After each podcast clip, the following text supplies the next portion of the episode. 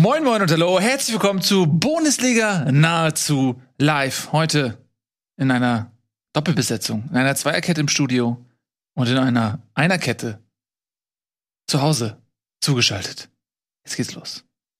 Bundesliga wird präsentiert von LG OLED Evo. Schön, dass ihr da seid. Freut mich sehr. Herzlichen Glückwunsch zu dieser Entscheidung. Dabei zu sein, das soll euch nicht zum Nachteil gereichen. Mein Name ist Tobias Escher. Heute im Studio mit mir ganz alleine zugeschaltet auf dem großen Fernsehbildschirm. Itengade. Hi. Herzlich willkommen. Hallo Freunde. Na, ich habe ein bisschen Schnupfen, deshalb habe ich gedacht, bleibe ich besser zu Hause, was? Ja, finde ich gut. Schnupfen. Ist im Interesse aller, dass du Schnupfen hast. Ne? Aber äh, trotzdem bist du ja mit vollem Elan dabei und auch sehr groß jetzt im Bild eigentlich auch präsent und groß und oder? Ja. Sie, sieht gut aus. Ich freue mich. Ja, ich habe Lust. Ja. Wie sieht's aus bei euch? ja, wir haben auch Seid richtig gut Lust. drauf? Äh, dass du Lust hast, kommt ein bisschen überraschend tatsächlich. Ich meine, gut, wenn man in der 94. Minute das 2 zu 1 Siegtor schießt, dann sollte man Lust haben. Aber alles das, was davor passiert ist, das hat einem dann doch ein bisschen die Lust geraubt. Und wir steigen unmittelbar ein in ähm, unseren ersten Tagesordnungspunkt. Und der gehört heute tatsächlich mal Kräuter Fürth und Eintracht Frankfurt. Ähm, aber wir haben vorher noch was Erotisches. Das ist sehr erotisches, was wir ja mit unseren Zuschauern teilen wollen. Ja. Es passiert ja selten, dass in der Bundesliga was Erotisches passiert. Es Ja. ist eigentlich eher in der zweiten Liga. Das Mhm. sehr erotische Bild, Ja. nämlich die Tabelle. Die Mhm. Tabelle der zweiten Liga. Wenn man da mal raufschaut, guck dir das an.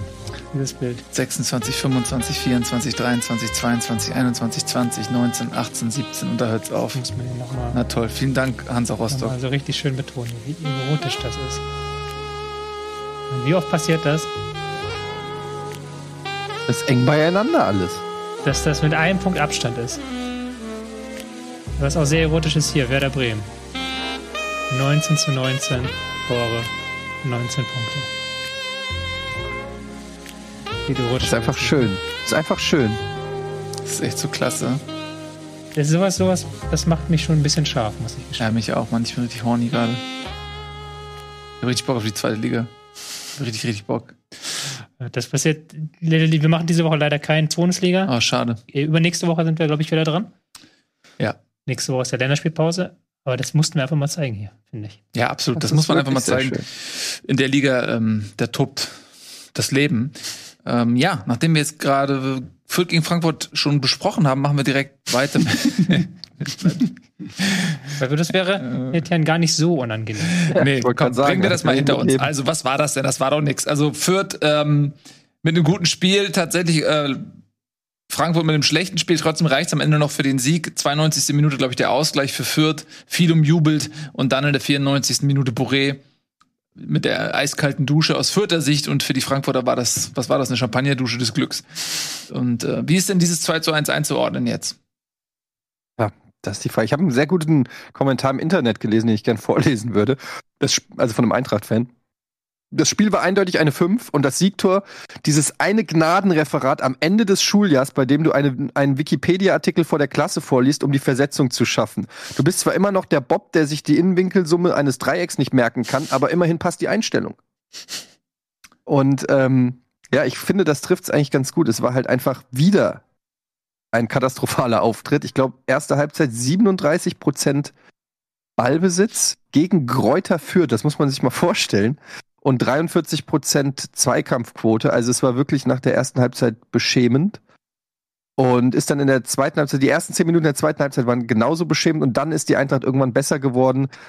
Und mit dem äh, Führungstreffer kam auch ein bisschen Selbstbewusstsein. Dann aber durch eine Standard das 1-1 kurz vor Ende gefangen. Ja, und dann nochmal alles nach vorne geworfen und wieder mal in der Nachspielzeit, muss man ja sagen, ist jetzt, glaube ich, das dritte oder vierte Mal, dass wir in der Nachspielzeit ähm, ein Spiel gewinnen, dann noch, ja, das Tor gemacht. Also, es bleibt eigentlich alles beim Alten. Natürlich war das sehr wichtig für äh, die Tabellensituation. Bin ich eigentlich noch da? Seid ihr Nee, noch nee, da? du bist schon wieder weg jetzt. Also, und ähm, also für die Ta Tabelle war es natürlich wichtig, auch für das Selbstvertrauen. Es ist halt alles irgendwie ein bisschen komisch, wenn man mal guckt, letztes Jahr unter Adi Hütter zum gleichen Zeitpunkt hatte die Eintracht gerade mal einen Punkt mehr. Damals aber noch mit André Silva und ohne Doppelbelastung, DFB-Pokal, Euroleague gab es damals nicht mehr ähm, und drei Jahre eingespielt. Also Ähm, ist, man kann das immer hin und her schieben. Und momentan rätselt halt eigentlich auch jeder äh, bei der Eintracht und im Umfeld, wieso die so schlecht sind. Weil die ja wirklich einfach gar nichts, also es wirkt wirklich, als ob die gar nicht mehr Fußball spielen können. Als ob die nichts mehr auf die Kette kriegen. Nicht mal die leichtesten Sachen scheinen zu funktionieren. Und das, also ich habe irgendwo gelesen, einer hat gesagt, das ist so schlecht, das kann man nicht mehr mit dem Trainer erklären. Tobi, du hast ja auch gesehen. Was, was ist deine Einschätzung? Das war grausam. Also, das war wirklich, die waren wirklich schlecht. Und wir machen das ja selten hier, dass wir Kräuter Fürth schelten, weil Kräuter Fürth, die sind so klein, da will man nicht draufhauen. Das ist so, so wie wenn man irgendwie ein Kind verprügelt oder sowas oder ein Kind einen Lolli wegnimmt. Aber wenn du als Kräuter Fürth halt gegen die Eintracht in der ersten Halbzeit, die da wirklich überhaupt, die haben keinen Pass zustande bekommen. Also es gab zwei, drei Situationen, wo sie halt völlig unbedrängt den Ball ins Nichts gespielt haben dann ist auch keiner irgendwie hingelaufen. Da war auch nicht so, dass da irgendjemand die Rückeroberung starten wollte oder jetzt, okay, dann gucken wir, wie es weitergeht, sondern die sind einfach stehen geblieben. Und Fürth hätte da eigentlich Tor schießen müssen in den ersten 60 Minuten. Die hätten da ein Tor schießen müssen. Haben sie nicht getan. Dann hat die Eintracht natürlich die Qualität von der Bank auch ein Stück weit nachzulegen. Ich finde, Rode hat dem Spiel sehr gut getan im Zentrum, der dann ein bisschen Aggressivität reingebracht hat. Ich finde, Touré war da auf dieser Rechtsverteidigerposition sehr viel besser funktioniert. Warum ist der eigentlich wieder ausgewechselt worden? Weißt du das? Nee, das wissen wir alle nicht. Das ist ähm, auch so ein bisschen was, weshalb Glasner auch so langsam in die Kritik gerät, ist so ein bisschen wie er mit, teilweise auch mit den Spielern umgeht. Also eingewechselt, Touré spielt relativ gut, dann wieder raus. Wahrscheinlich, weil er sich gedacht hat, Chandler ist defensiv stärker als Touré.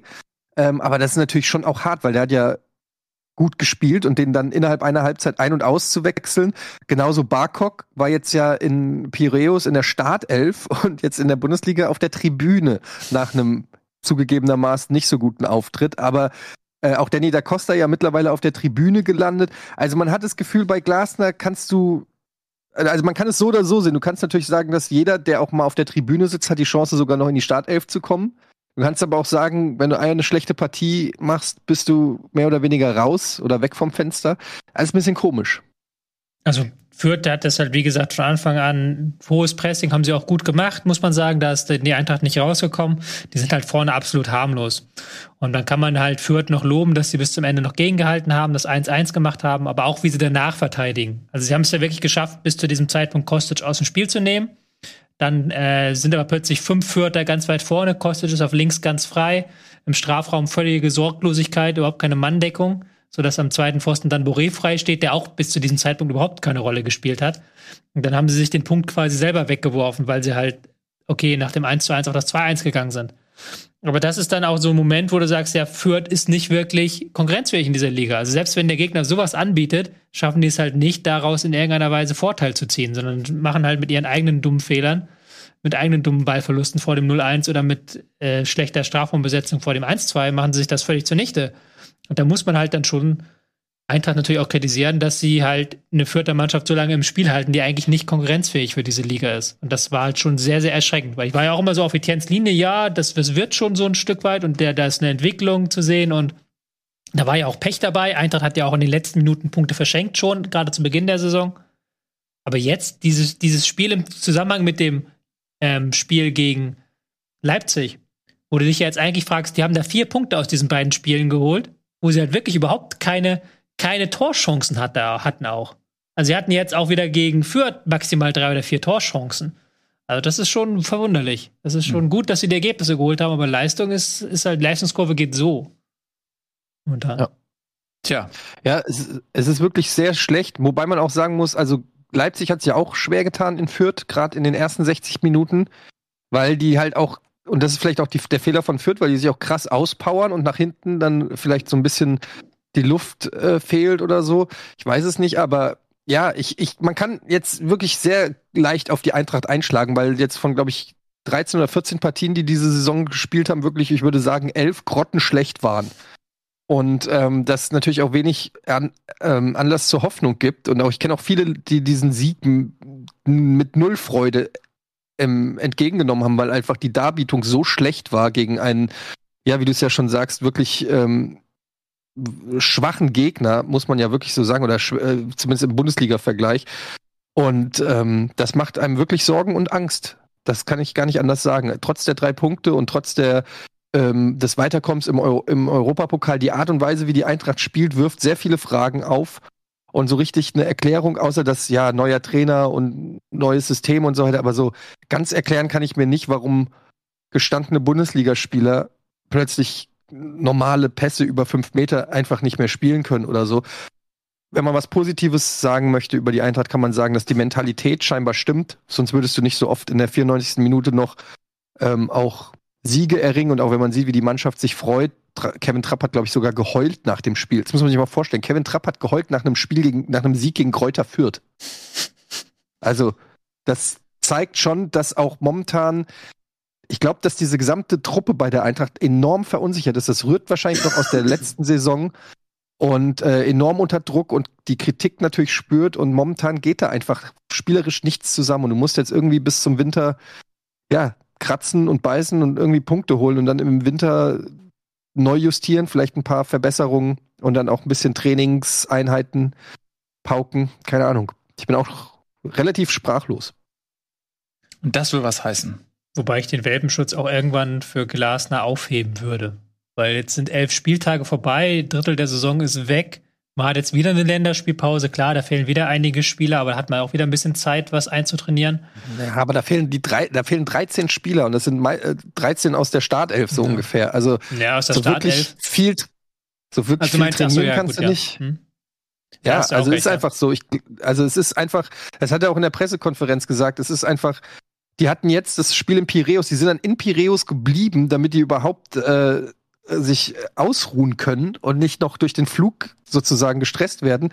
Äh, also Donnerstagabend das Spiel und dann eben Sonntag das nächste. Da kannst du nicht so viel trainieren. Das ist hauptsächlich Regeneration und ähm, ich glaube schon, dass da was dran ist, dass das schwer ist. Aber ja, also spätestens nach der Winterpause ist die Schonfrist meiner Meinung nach zu Ende und das ist schon eine lange Schonfrist. Ja, ich würde jetzt im Gegengehalten, dass halt bei Bayern siehst du mittlerweile so einen Trainereffekt. Du siehst halt auch bei Leipzig, dass es irgendwann jetzt besser wird mit dem Trainer und ähm, ja, weil halt jetzt zehn Wochen auch vorbei sind. Also ist jetzt schon eine lange Zeit vorbei. Und ja, wobei bei Bayern, die haben ja einfach eine individuelle Qualität. Da musst ja, du jetzt das finde ich ist noch mal ein bisschen ein, schwieriger Vergleich. Da hast du einfach ja. so viel individuell. Nico Kovac hat das ja auch geschafft, ne? Ja, wobei ja. du darfst ja, man, du musst ja, darfst ja, den An jeder Verein hat seinen eigenen Anspruch. Das sehe ich halt auch so ein. Aber es ist natürlich was anderes, wenn du jetzt gegen Fürth spielst oder wenn du halt gegen Freiburg spielst, so.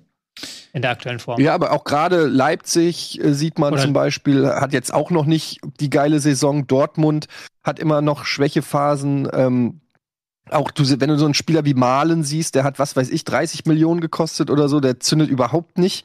Ja, auf Sam Lammers wird in Frankfurt eingeprügelt und auf die neuen. Ähm, das haben andere Vereine haben diese Probleme vielleicht auch. Ja, wir haben ja auch drüber gesprochen, dass Freiburg so gut ist, weil die so eingespielt sind mit Trainer und Mannschaft und Team und so. Ja, ich versuche nicht Ausreden zu finden, ich versuche Erklärungen zu finden und für mich ist das eine Erklärung. Ich glaube nach wie vor an Glasner und ich glaube nach wie vor, dass man Geduld haben muss und Zeit haben muss. Ob man die ihm gibt, weiß ich nicht. Der Sieg hilft wahrscheinlich bis, um es sich in die Winterpause zu retten. Ja, ähm, also ich, wenn es um die geht, wiederhole ich mich da. Ich ähm, denke eben, dass der Unterschied vielleicht auch, du sagst jetzt gerade Jesse Marsch da in, in Leipzig oder äh, Nagelsmann in München, der Unterschied ist eben, dass du dort nicht eine komplett neue Mannschaft hast und einen neuen Trainer, sondern du hast eine gut eingespielte Mannschaft, du hast ein gutes Gerüst und einen neuen Trainer. Ähm, auch in Dortmund ist das so. Und in Frankfurt hast du eben die Situation, dass schon auch Schlüsselspieler fehlen, eben Silva ähm, äh, und auch Younes. Jovic und ähm, meinetwegen auch Younes. Das ist halt in der Offensive, das sind drei Leute, die dort einfach in der Vergangenheit sehr gut performt haben, die die Schlüsselspieler waren, die insbesondere ähm, über Kostic funktioniert haben und jetzt musst du nur noch Kostic so ein bisschen kalt stellen. Das hat Fürth ja auch geschafft, hast ja selbst gesagt. Die haben, die haben Kostic äh, bis auf die 94. Minute äh, da relativ aus dem Spiel nehmen können und äh, das macht sich sofort bemerkbar und in dem Moment, wo er mal ein bisschen Platz hat, wird es sofort gefährlich und äh, du lass mich kurz und, dann, ja, und ich, ich meine, das ist halt die Situation, da muss ich eine komplett neue Mannschaft finden mit einem neuen Trainer und das Ding ist eben auch, die kommen aus anderen Ligen, aus anderen Ländern. Unterschätzt nicht, wie, wie das dauern kann, bis man sich da richtig akklimatisiert hat. Und deswegen glaube ich auch, dass man ein bisschen Geduld haben muss, einfach mit Frankfurt. Ja, aber ich würde erstmal mhm. Leistung und Ergebnisse voneinander abkoppeln. weil es geht ja jetzt nicht um die Ergebnisse, es geht um die Leistung. Und wir reden halt hier über ein Spiel gegen Fürth, was wirklich unterirdisch war. Und da reicht mir der Erklärungssatz nicht, Ansatz nicht ganz, die sind noch nicht so lang zusammen. Weil auf dem Niveau musst du halt Fürth besser kontrollieren und auch dominieren in, die, in so einem Spiel. Und ähm, der Vergleich natürlich mit, ähm, welche Spieler gehen weg, welche kommen neu, ist natürlich, hängt in der Sinne natürlich, wenn du einen neuen Trainer hast, dann fängt er erstmal bei Null an. Und Glasner hat nie mit Silva zusammengearbeitet. Und dann hat natürlich eine Eintracht Frankfurt einen Anspruch, einen gewissen. Muss man jetzt natürlich definieren, wie ist dieser Anspruch? Muss Eintracht Frankfurt Europa spielen? Vielleicht nicht. Aber Eintracht Frankfurt muss den Anspruch haben, ein Spiel gegen Fürth zu dominieren. Das ist ja, sind wir uns ja, glaube ich, alle einig. Und wenn sie dann so eine Leistung gegen Fürth gehen, dann muss man danach sagen, irgendwie, nee, das ist irgendwie nicht der Anspruch von Eintracht Frankfurt. Ja, aber das ist halt auch die Frage. Hat Frankfurt vielleicht, ich meine, äh, Adi Hütte hat es ja auch letzte Saison gesagt, als die Champions League verloren wurde, äh, hat Frankfurt vielleicht über die Verhältnisse gespielt. Das war zu der Zeit natürlich ähm, vom Timing her unpassend und insbesondere in Kombination mit seinem Abschied hatte das einen Geschmack, aber eventuell hat er in der Nachbetrachtung auch nicht so unrecht, dass vielleicht die Qualität ähm, gar nicht so groß ist, wie die Ergebnisse und die Spielweise das auch haben vermuten lassen. Und vielleicht ist, ne, also war, war das ein Stück überperformt, jetzt ist es ein bisschen unterperformt aufgrund der Dinge, die wir jetzt ja auch schon angesprochen haben und dann pendelt sich das vielleicht irgendwann ein. Aber nochmal, ich denke, dass das äh, muss schon realistischen Anspruch haben. Aber wie gesagt, wir reden jetzt hier über ein glückliches 2 zu 1 gegen ja. Fürth. Wir reden über eine Niederlage gegen Bochum mit den dazugehörigen Leistungen. Ja, natürlich sind die Leistungen nicht gut, ja. Die Leistungen sind doch nicht das. Aber es gibt auch andere Beispiele. Sein. Ja, es gibt halt auch einfach, Frank Frankfurt ist in einer Situation, die müssen jetzt was aufbauen und, die, und da musst du halt einfach die Geduld mitbringen. Es gibt ja auch andere Beispiele in der zweiten Liga, zum Beispiel St. Pauli, guck dir mal St. Pauli an. Wie sind die denn gestartet unter dem Trainer? Und jetzt sind die der Aufstiegskandidat Nummer eins, mhm. weil man dem eben in dieser Krisenphase zu Beginn einfach ähm, den Rücken gestärkt hat und gesagt hat, nee, der bleibt und das wird einem jetzt bezahlt. Ich sage nicht, dass das in Frankfurt sich genauso entwickelt. Ich kann ehrlich gesagt auch die Qualität von äh, Lindström, Boré und ähm, den ganzen anderen neuen gar nicht so einschätzen, weil ich die gar nicht oft genug gesehen habe. Aber kann ja auch sein, dass, dass die individuelle Qualität der Neuzugänge zum Beispiel auch nicht so hoch ist, wie es in der Vergangenheit oftmals der Fall war. Das kann alles sein. Aber nochmal, wie gesagt, es geht ja um die Leistung, um die konkreten Leistungen. Wir reden ja nicht ja. nur über den Anspruch, sondern über die Leistung. Die Leistungen stimmen ja nicht. Und du willst ja, ja du willst ja eine Entwicklung sehen. Ja, unter einem Trainer auch. Und die stimmt. Entwicklung momentan, ich muss aber auch dazu äh, dabei mal zugeben, ich gucke mir die Europa League-Spiele nicht an. Da sollen sie ja durchaus besseren Fußball spielen, was dann vielleicht auch nochmal was über die Mannschaft verrät, wenn sie halt in der Europa League äh, ein anderes Gesicht zeigt als in der Liga. Aber ich, ich sehe halt die, die, Leistung der Liga und da war es halt wirklich, die letzten drei Spiele war Eintracht Frankfurt mit einer der schlechtesten Mannschaften in dieser Liga. Ja. Mehr sage ich ja nicht. Genau. Es gibt aber noch andere Mannschaften, die auch ähm, mal in einer Formkrise sind, zum Beispiel Leverkusen. Und ich würde vorschlagen, ziehe ich die jetzt mal direkt vor, weil die, weil jetzt gerade so ein bisschen das ähm, passt und ich ignoriere mal deine Tagesordnungspunkte. Die sind ja eh immer sowieso nur Vorschläge. Ähm, das sind nur Vorschläge. Genau, die sind nur Vorschläge. Deswegen machen wir jetzt mal einfach weiter mit Leverkusen, weil ich die jetzt also schon ins Spiel gebracht habe. Leverkusen zum Beispiel ist auch eine Mannschaft, die gerade so ein bisschen ähm, in, der, in der Krise ist. Und die sind ja furios gestartet in die Saison. Und da hat man schon davon gesprochen, dass sie vielleicht ja dieses Jahr mal da oben mal ein bisschen länger dabei sind. Aber das sagt man irgendwie gefühlt auch jedes Jahr bei Leverkusen. Da fehlt einfach die Konstanz. Jetzt haben sie in Berlin 1 zu 1 gespielt und lange sah es so aus, als würde nicht mal dieser eine Punkt mit nach Hause kommen.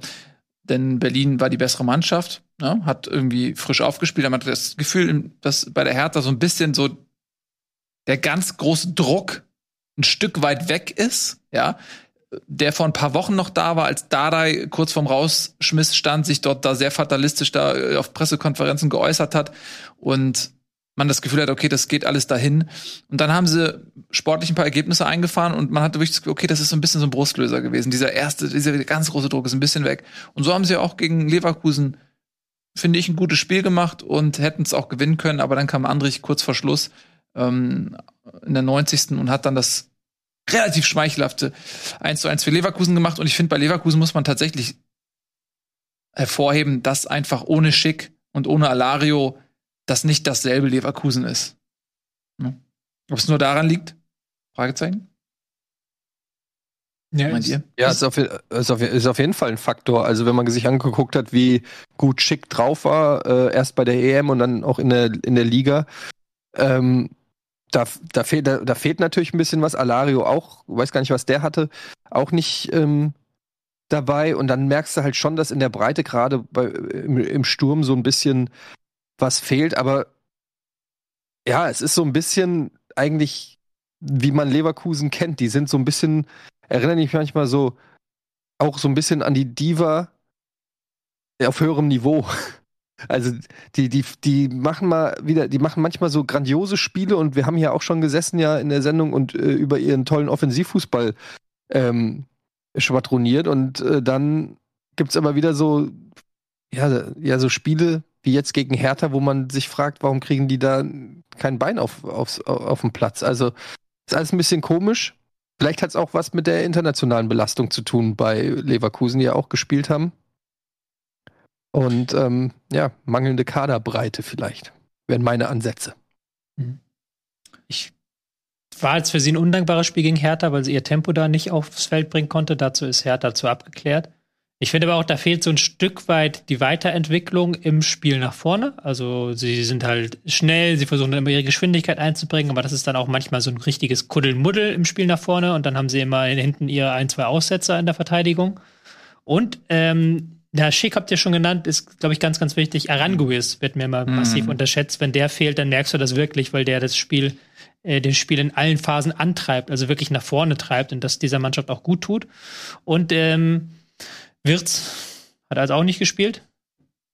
Also ja. das, da fehlen schon einige und das merkst du dann schon. Das ist dann schon ein Unterschied, wenn du als, als Trainer auf so ein äh, Kombinationsspiel, Flachpassspiel setzen willst und dir fehlen halt die entscheidenden Schlüsselspieler, die erstens vorne hinten den auslösenden Pass spielen, wie Aranguis und vorne dann wie Wirtz und Schick die Dinger dann verwerten.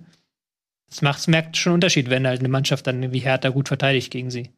Ja, wäre ja auch albern, wenn nicht. Ja. Ne? Das sind ja herausragende Spieler.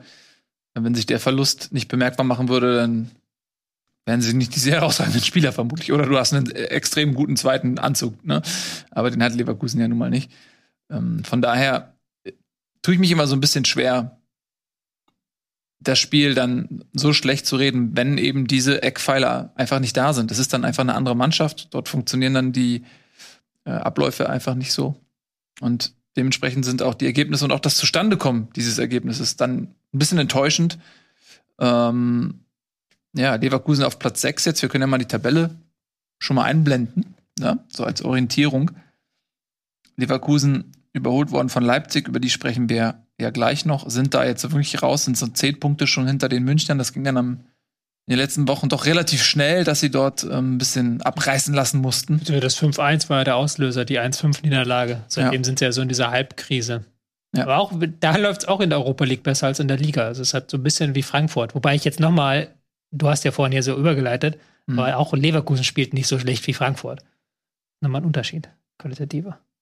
Ja. Möchte ich mal betonen. Ja. Doch. Ich noch ein paar Wörter zur Hertha sagen. Ja, unbedingt. Weil die Hertha, die ist ja jetzt wieder, wie du gesagt hast, die ist jetzt wieder in die Bedeutungslosigkeit gerutscht, was sie, glaube ich, ganz gut finden, nachdem ja. sie am Anfang der Saison hauptsächlich durch schlechten Fußball aufgefallen sind.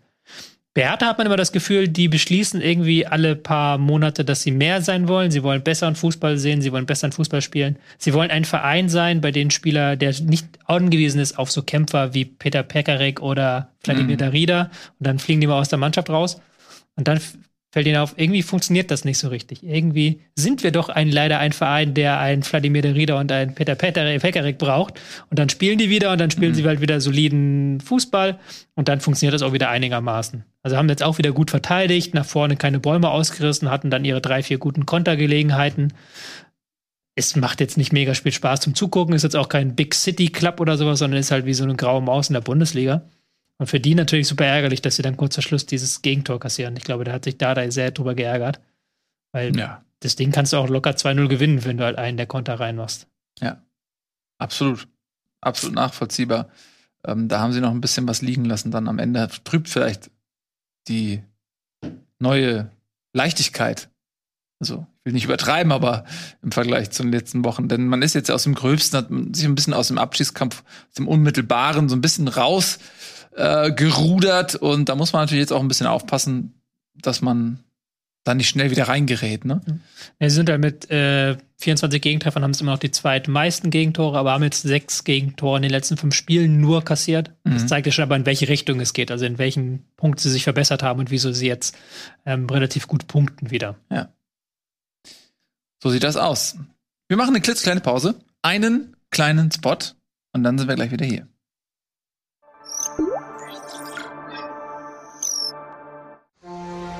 Bitburger Mit bestem Hallertauer und Bitburger Siegelhopfen.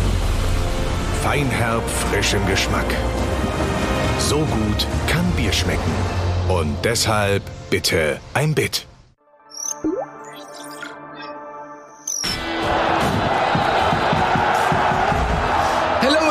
Sind wir wieder. Bundesliga nahezu live. Wir haben schon gesprochen über Fürth, Frankfurt, Hertha und Leverkusen. Und wir machen jetzt weiter mit einem Spitzenspiel. Vielleicht mit dem Spitzenspiel. Dortmund gegen Leipzig. Dortmund gegen Leipzig.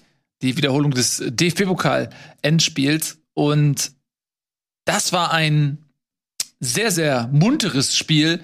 Leipzig hat großartig gespielt, kann man glaube ich so sagen, hat Dortmund verdient 2 zu 1 besiegt. Ein Ergebnis, das knapper klingt als der Spielverlauf es war. Leipzig war eigentlich über 90 Minuten fast die bessere Mannschaft, hat Dortmund richtig giftig angegangen, äh, hat sich sehr, sehr viele Chancen herausgearbeitet. Lediglich in der Verwertung dieser ließ es dann noch etwas zu wünschen übrig.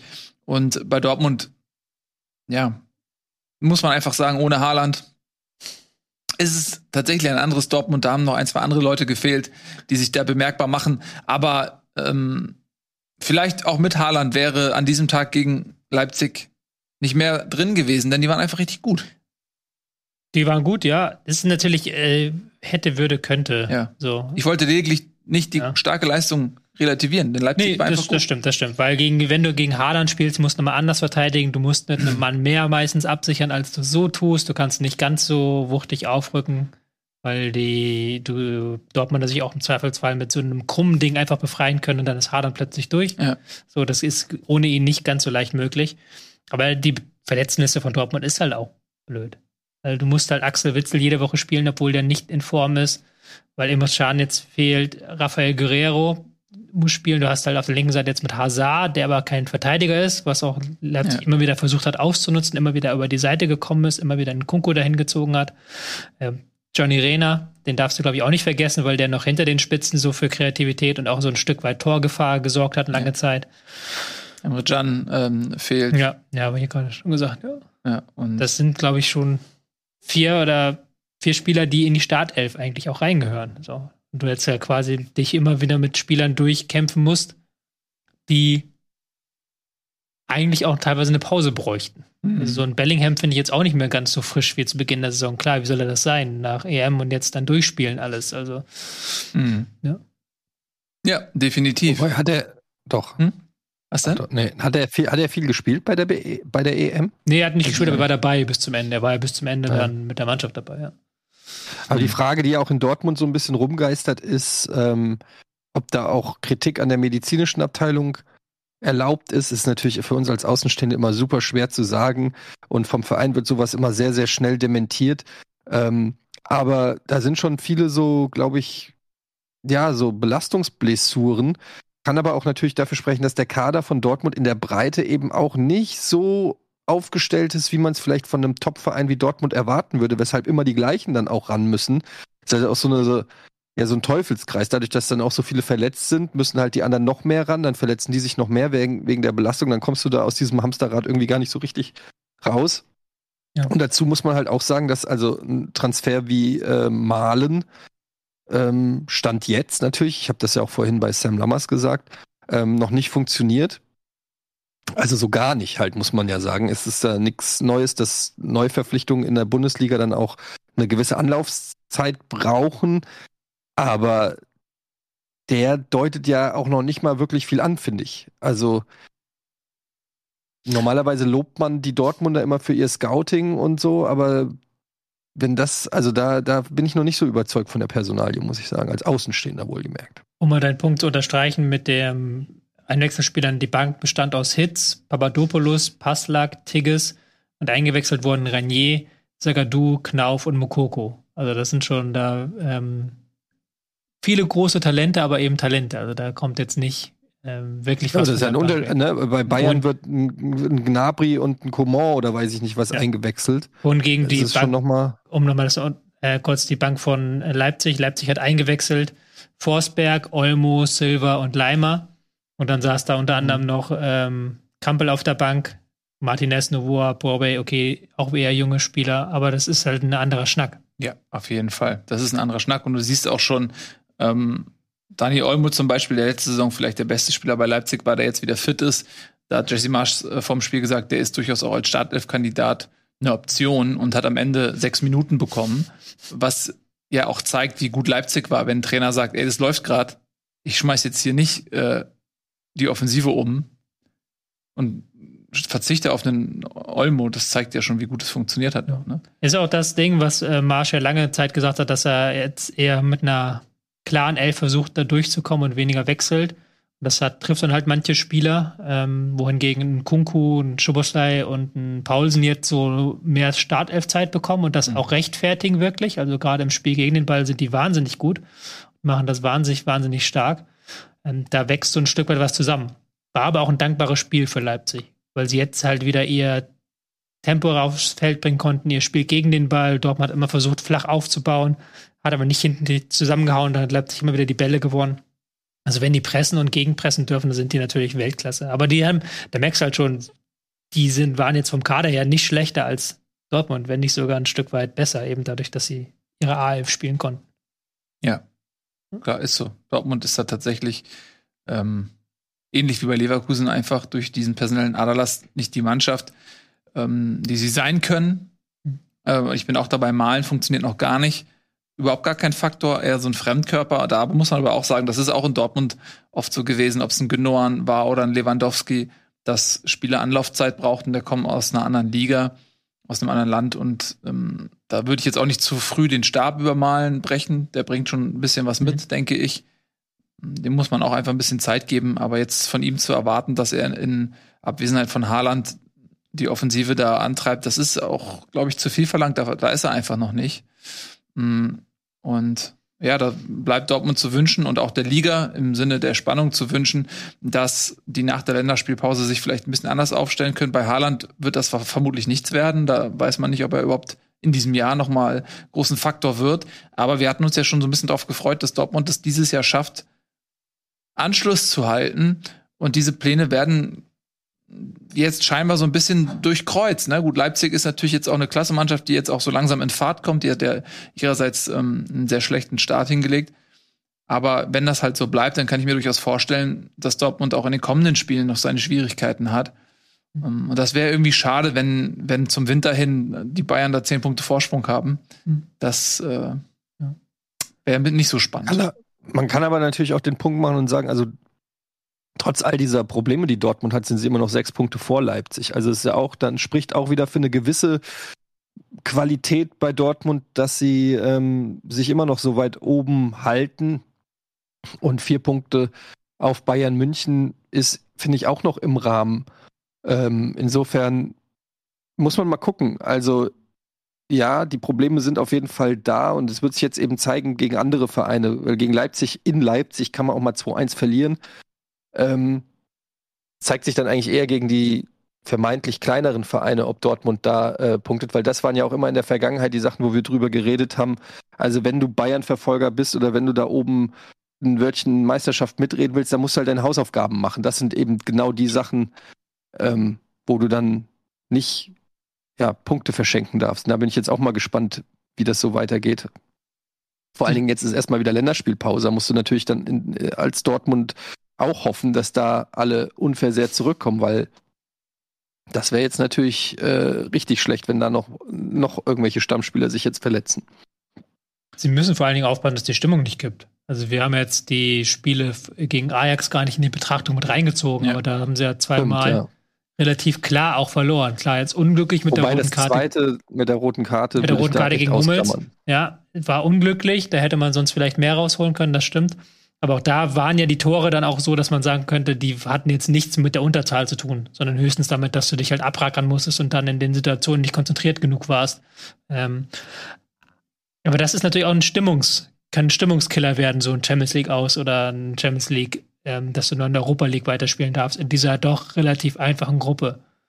Ja, das wäre tatsächlich eine Enttäuschung. Ich meine, da ist es noch nicht, aber na klar, muss man, muss man schauen, wie sich das weiterentwickelt. Aber klar, eine Euroleague wäre doppelt undankbar. Zum einen ist es vom, vom Kräfteeinsatz her jetzt auch nicht weniger. Also du musst hast auch diese Spiele. Ähm, aber es fühlt sich natürlich an wie eine Niederlage. Also aus der Sicht von Borussia Dortmund wäre eine Euroleague ja ein Loser Cup. Ja, sie müssen jetzt gegen Sporting gewinnen, quasi. Ja. Dann, das wäre, würde dann schon sehr viel vereinfachen, aber Ja. es ist keine ganz einfache Situation für Dortmund da. Definitiv. Ähm, ja, man kann natürlich jetzt sagen, wenn man nur die Liga betrachtet, okay, sie haben ja die letzten Spiele gewonnen. Ne? Da waren die Gegner jetzt aber auch äh, irgendwie Köln Aber- und äh, Bielefeld und, und äh, Mainz. Gut, Mainz ist stark.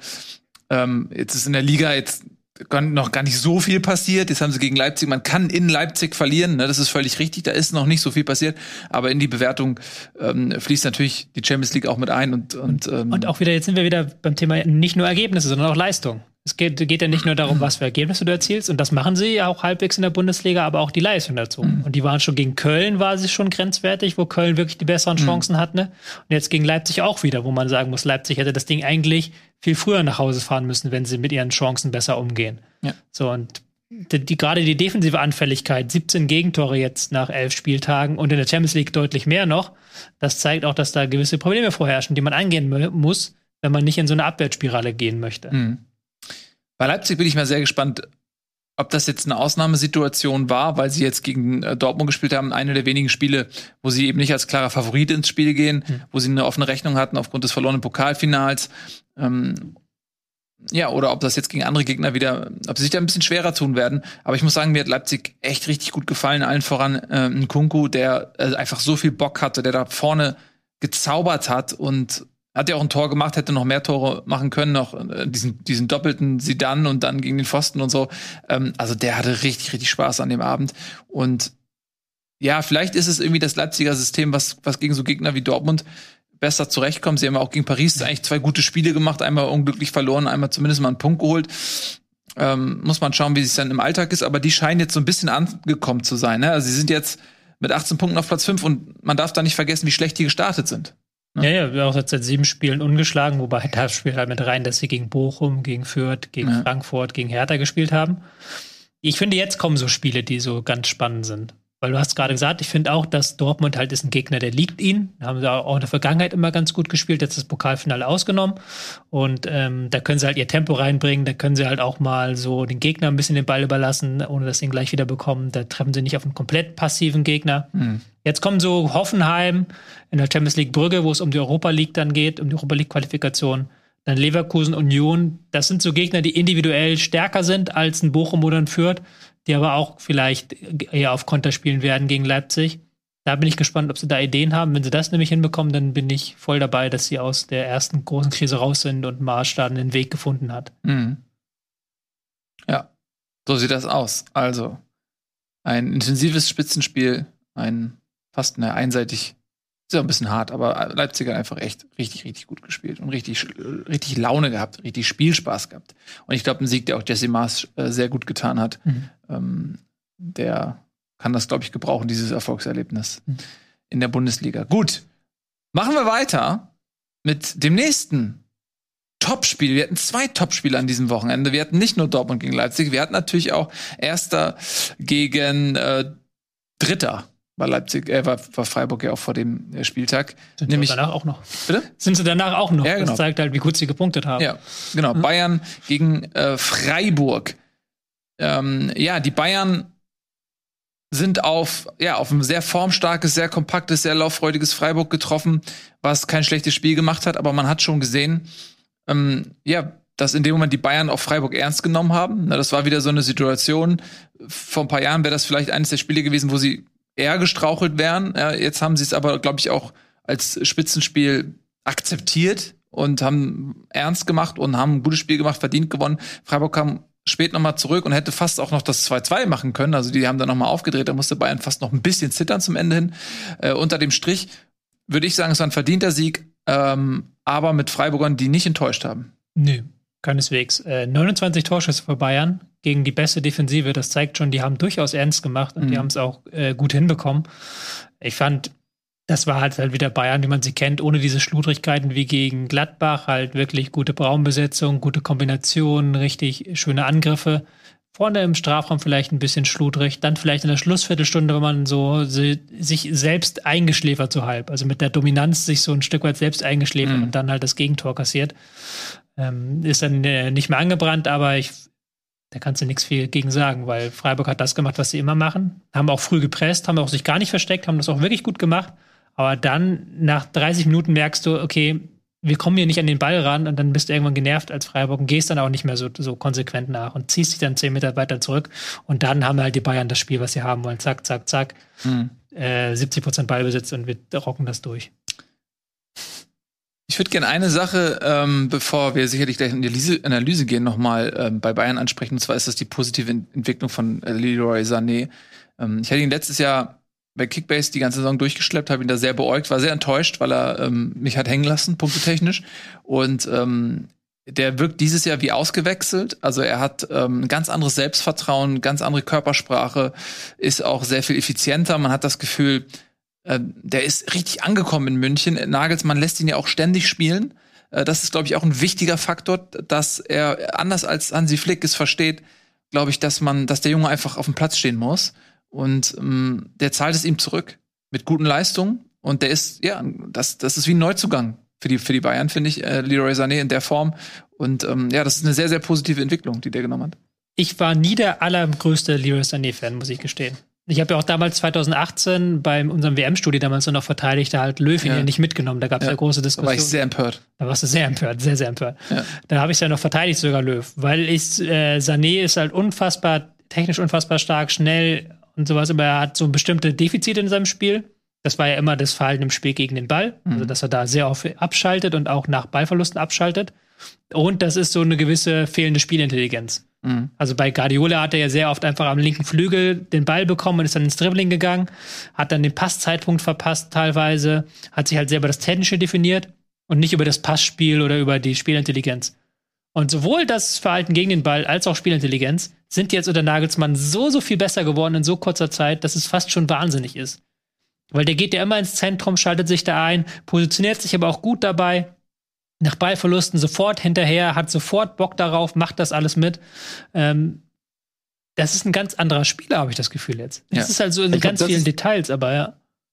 Das ist, glaube ich, auch der entscheidende Faktor dieses, also was auch wirklich auffällt, ist, wie sehr er ähm, beim Pressing mithilft und den, äh, den Bällen hinterherjagt.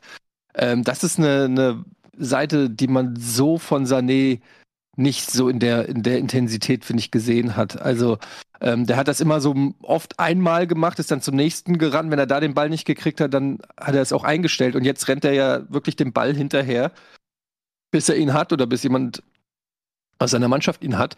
Und ähm, ist auch natürlich ein gutes Signal. Also der wirkt, da gebe ich Nils auch vollkommen recht, der wirkt irgendwie ähm, ja neu an, neu aufgezogen oder neu motiviert oder so. Warum das auch immer so ist. Ich glaube, dass es auch ein sehr sensibler Spieler ist, der ähm, dann, wenn er verunsichert ist, einfach seine Leistung nicht bringt und dann diese Joker-Rolle, die er auch teilweise unter Flick hatte, wo er dann irgendwie kommst 20 Minuten rein und dann hast du den Druck, irgendwie was zu zeigen mit der hohen Ablösesumme noch im Hintergrund, dann willst du irgendeinen geilen Move machen, machst einen Übersteiger, klappt nicht, alle buhen und dann kommst du in so eine Spirale, die für so einen Spieler wie Sané, glaube ich, nicht funktioniert. Und jetzt ähm, ist das alles ein bisschen anders und da kann er seine Qualitäten auch einfach ausspielen. Aber es ist auch immer noch viel, also ich habe ihn ja jetzt bei Kickbase, deshalb achte ich so ein bisschen drauf. Und es sind aber immer noch auch viele Ballverluste dabei. Also das muss man auch sagen. Er hat natürlich die Ansage, such das Eins gegen Eins mit deiner Geschwindigkeit.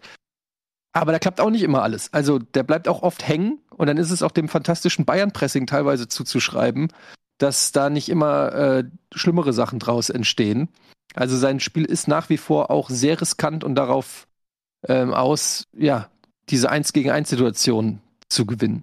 Aber ich habe schon das Gefühl, dass Nagelsmann so ein gewisses, eine gewisse Vereinbarung mit ihm getroffen hat, dass er mehr Freiheiten hat im Spiel mit dem Ball, also dann auch wirklich mal auf dann von links nach ganz rechts rübergehen darf, ähm, in eins gegen eins verheddern darf. Aber dafür muss er halt dann präsent sein nach dem Ballverlust. Mhm. Dafür muss er dann halt die präsent sein und auch die weiten Wege mit zurückgehen. Ich hab, glaube so ein bisschen, dass das der Deal ist, den sie beide abgeschlossen haben. Weil auch selbst unter Flick war er häufig an der Seitenlinie oder an einer festen Position geklebt und man hatte das Gefühl, das mag er gar nicht so offensiv, der wäre gerne Freiherr. Mhm. Ähm, aber jetzt halt, wie gesagt, das offensive Freiheit, auch die Ballverluste dadurch klar, aber die fängt er ja teilweise auch selber wieder ab, indem er dann einmal komplett an den eigenen Strafraum zurücksprintet. Also das ähm, freudige Entwicklung. Man muss sagen, der Junge ist 25 ne? Mhm. Und das ist ja durchaus auch noch ein Alter, in dem man sich nochmal entwickeln kann, in dem man vielleicht äh, auch insbesondere, was die Ernsthaftigkeit des eigenen Spiels angeht, vielleicht nochmal einen Sprung machen kann. Er hat irgendwie dieses Skillset immer gehabt. Vielleicht hat es bei ihm ein bisschen länger gedauert, ähm, bis er gewisse Dinge verinnerlicht hat oder eben auch so ein bisschen erwachsen geworden ist in seinem Spiel. Und da ist eine Entwicklung ja noch nicht abgeschlossen. Ähm, von daher, ja, sehr, sehr erfreulich. Mal schauen, vielleicht auch für die Nationalmannschaft ähm, sicherlich Mhm. nicht unwichtig, diese Entwicklung ähm, dass er da vielleicht auch nochmal ein anderer Faktor sein kann, wenn er diese Form dann mit zur Weltmeisterschaft irgendwie mitnehmen kann. Das würde sicherlich der Nationalmannschaft helfen. Du, lieber Tobias, hast dir natürlich nochmal richtig Gedanken gemacht. Ja, wir gehen noch mal ein bisschen in die taktische Theorie rein, würde ich Mhm. sagen. Ja, mal dann in die Taktiktafel, Etienne, mach mal weg da. mal den weg, ja. Los geht's. Und herzlich willkommen zur Tobias Escher Taktikanalyse, präsentiert von mir, Tobias Escher und diesem brandneuen LG OLED Evo TV 55G1, der über echten Surround Sound verfügt, dank Bluetooth Surround Ready. Einfach zwei Bluetooth-Lautsprecher hinter sich aufstellen, mit dem Fernseher verbinden und man hat einen Surround Sound wie im Stadion, wie zum Beispiel in der Allianz Arena. Da hat am Wochenende der FC Bayern München gegen den SC Freiburg gespielt und ich möchte ein bisschen in die taktische Theorie eintauchen anhand dieses Spiels, beziehungsweise ich möchte vor allem über das Ballbesitzsystem von Julian Nagelsmann sprechen. Hier sehen wir die Bayern in der klassischen 4-2-3-1 Aufstellung. Wir haben ja auch bereits mehrfach hier die Bayern analysiert, deswegen wisst ihr auch, dass Davis auf links sehr weit vorrückt, Sané rückt in die Mitte ein, Coman besetzt hier den rechten Flügel und Müller schiebt auch mal in den halbrechten Raum. In der Abwehr entsteht im Aufbau eine Dreierkette. Die Spieler füllen den Raum, den der vorstoßende Davis offen lässt. Und jetzt sieht man, dass hier ein sehr interessantes System entsteht. Ein 3-2-2-3. Nun müssen wir etwas in die Taktiktheorie eintauchen, warum man das macht, warum Nagelsmann so ein Spielsystem auf dem Platz sehen möchte. Pep Guardiola hat mit dem FC Barcelona vor zehn Jahren den Fußball revolutioniert.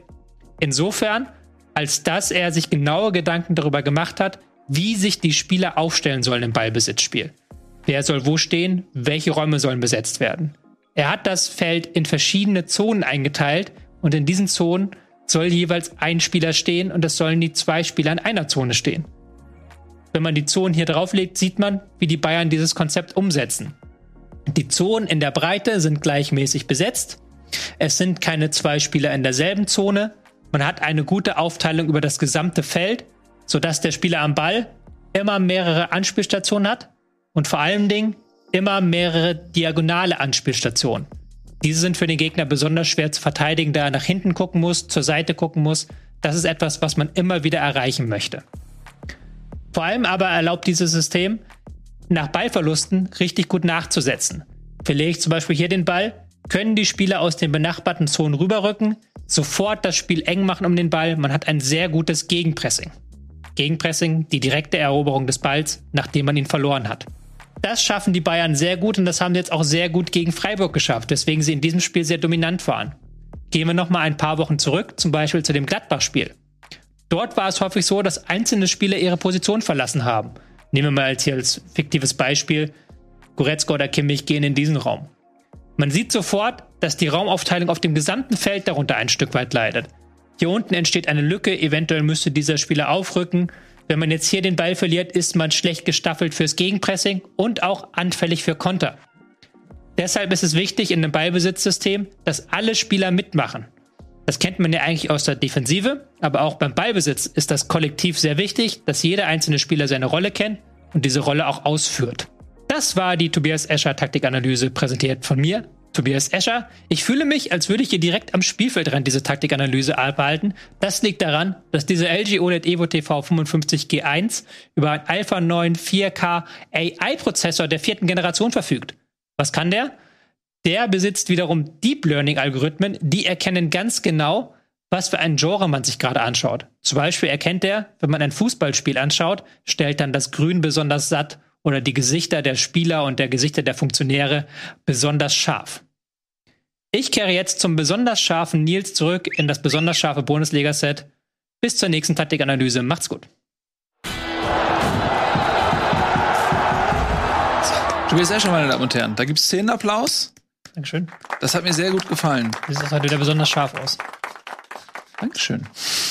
Mir- Ich habe mir bei dieser Analyse gedacht, ähm, hast du mal so eine Partie Pro-Clubs von Nils und mir gesehen? Ey, das ist so Weil da lustig, weil ich musste auch dran denken, Eddie.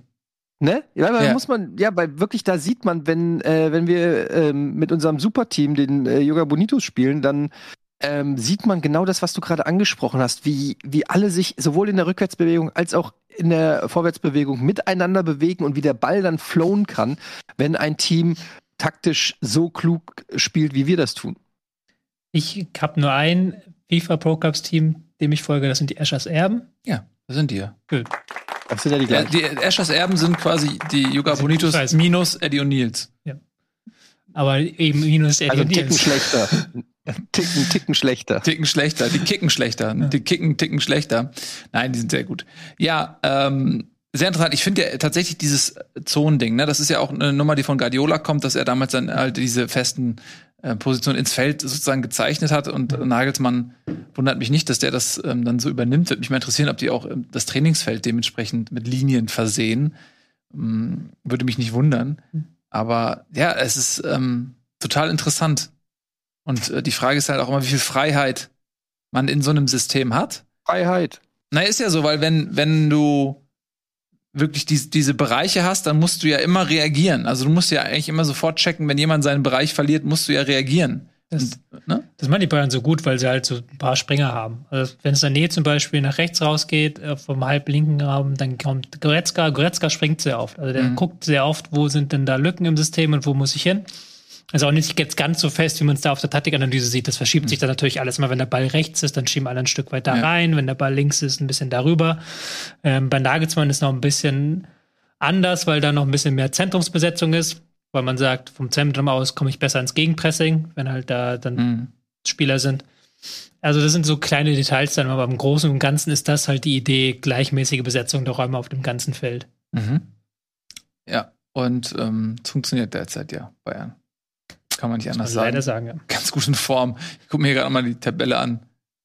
Hm, ah, nee, die ist schon ein bisschen von einem älteren Spieltag, aber auch das Torverhältnis, ne? 40 zu 11. Also das ist schon nicht so schlecht. Plus 29 und äh, plus 12 und plus 11 sind dann die Follow-ups. Und wie gesagt, ich finde ja immer, das Torverhältnis spricht dann auch noch mal eine Sprache. Mhm. Ne? Also Die haben halt einfach auch so viele torgefährliche Spieler. Ja. Das ist halt einfach, Treffen, jede ne? andere Mannschaft hat so ein, zwei, die Tore schießen können und bei den Bayern hast du, hast du das Gefühl, dass äh, ja jeder von, also selbst ein Süle hat einen Hammerschuss, ja. Also du, Mhm. du, du weißt gar nicht, ähm, Ja, also da, also alle, die auf dem da, Platz der- der- stehen. Ne? ja, exakt. Alle, die auf dem Platz stehen, können potenziell Ja. haben da das Zeug, da irgendwie äh, ein Spiel zu entscheiden. Ja, Kimmich, Goretzka, ähm, also die defensiven Sechser eigentlich beide torgefährlich. Ähm, Goretzka, der immer wieder in die Box geht, der sowohl mit Fuß als auch mit dem Kopf gefährlich ist, der auch immer wieder Abnehmer für Flanken sein kann, wenn er damit in den Strafraum reingeht. Kimmich, äh, frage ich mich sowieso, wie der das macht, der zu ganz vielen Toren, zumindest auch in der letzten Saison, immer wieder beteiligt war mit seinen Flanken aus dem Halbfeld, aber auch der selbst irgendwie immer noch ne, zu einer Abschlusssituation kommt. Ähm, vergleich das mal mit anderen Sechsern aus anderen Mannschaften, ja, also die, wo du das Gefühl hast, ja, okay, die Torbeteiligung ist für die gar nicht Teil des Spielplans.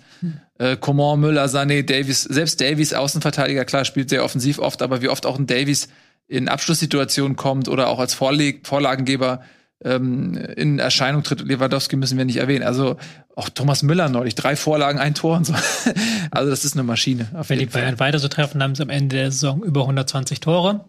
Lewandowski stellt seinen eigenen Torrekord wieder ein. Da ist er auch auf dem Weg dahin. Und Müller macht den neuen Assist-Rekord. Der hat jetzt nämlich schon acht Assists Mhm. und hat, glaube ich, sein, sein eigener Rekord ist bei 20 oder sowas. Also Ja. auch da auf einem guten Weg. Neue Rekorde für die Ewigkeit. Ja, Bis zur nächsten Bayern-Saison. Also wenn man äh, Bayern-Fan ist, dann hat man jetzt ähm, nicht die schlechteste Zeit, vermutlich, wenn man noch was fühlt.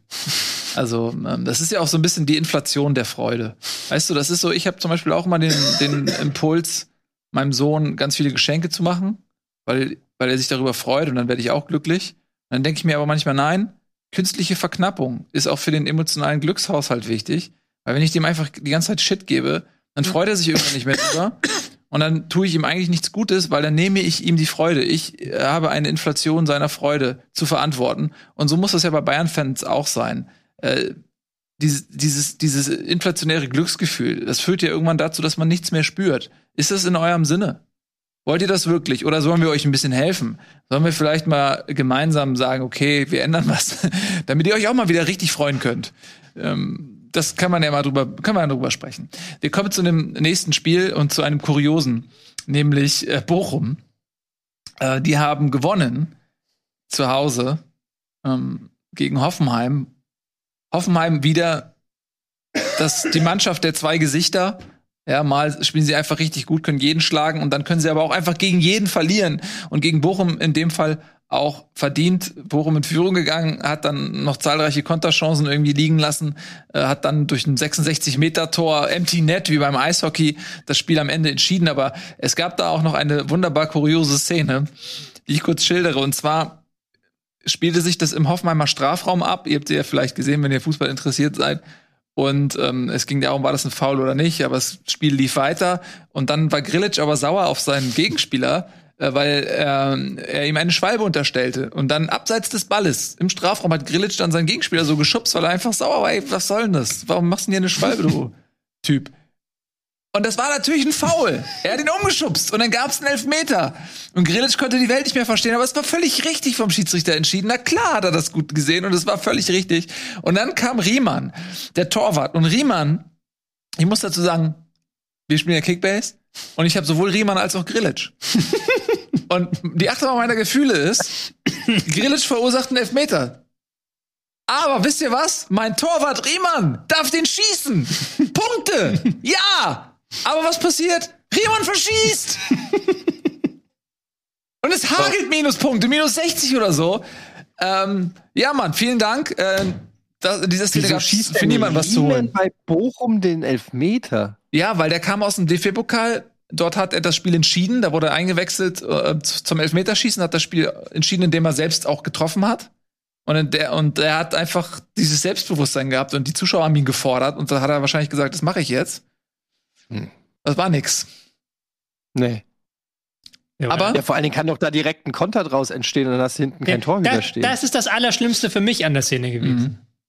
Mhm. Riemann schießt den Elfmeter, der geht drüber. Er kriegt sofort den Ball. Also der, ja. so, oder nimmt sich sofort den Ball. Ja. Und dann führt er den Abstoß kurz aus. Ja. Der Torwart ist doch nicht im Tor. Ballert den einfach lange vor und hofft, dass da irgendwie Kramaric an den Ball kommt und irgendwie den reinmacht. Das ist der Unterschied. Manuel Neuer als Torhüter hätte das gemacht. selber reinballern. Ja, einfach selber reinballern. Manuel Neuer hat reingeballert. Geht das?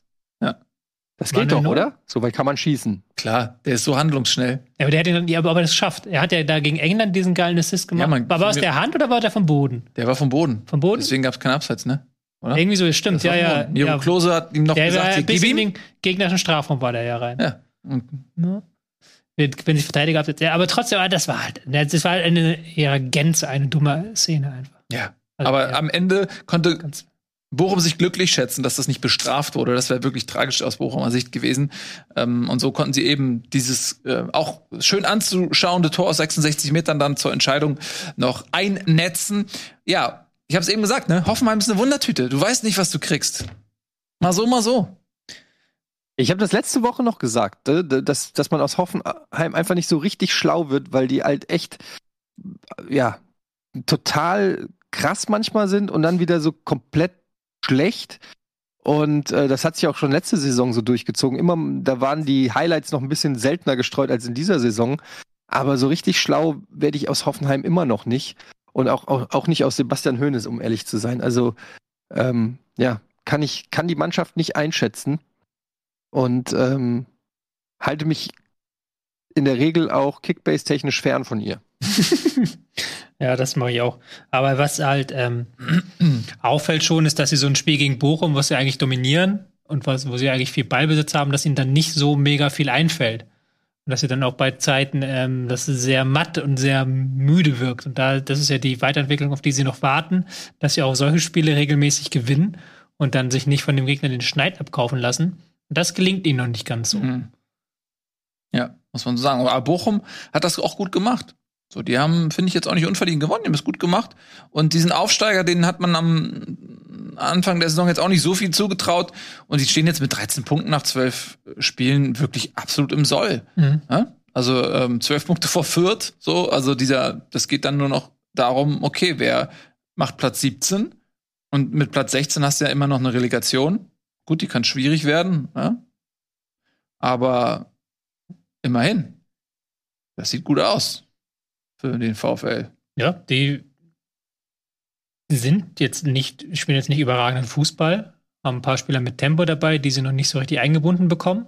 Aber ansonsten verteidigen die halt gut. Also die verteidigen gut, die haben ihre Standardsituationen dann, jetzt in diesem Spiel nicht, aber mhm. oft haben sie halt auch über Standardsituationen getroffen, sind gut gegen zweite, holen gut die zweite Bälle. Also die sind halt so, so, so ein Kampfteam. Also die kommen sehr stark über den Kampf.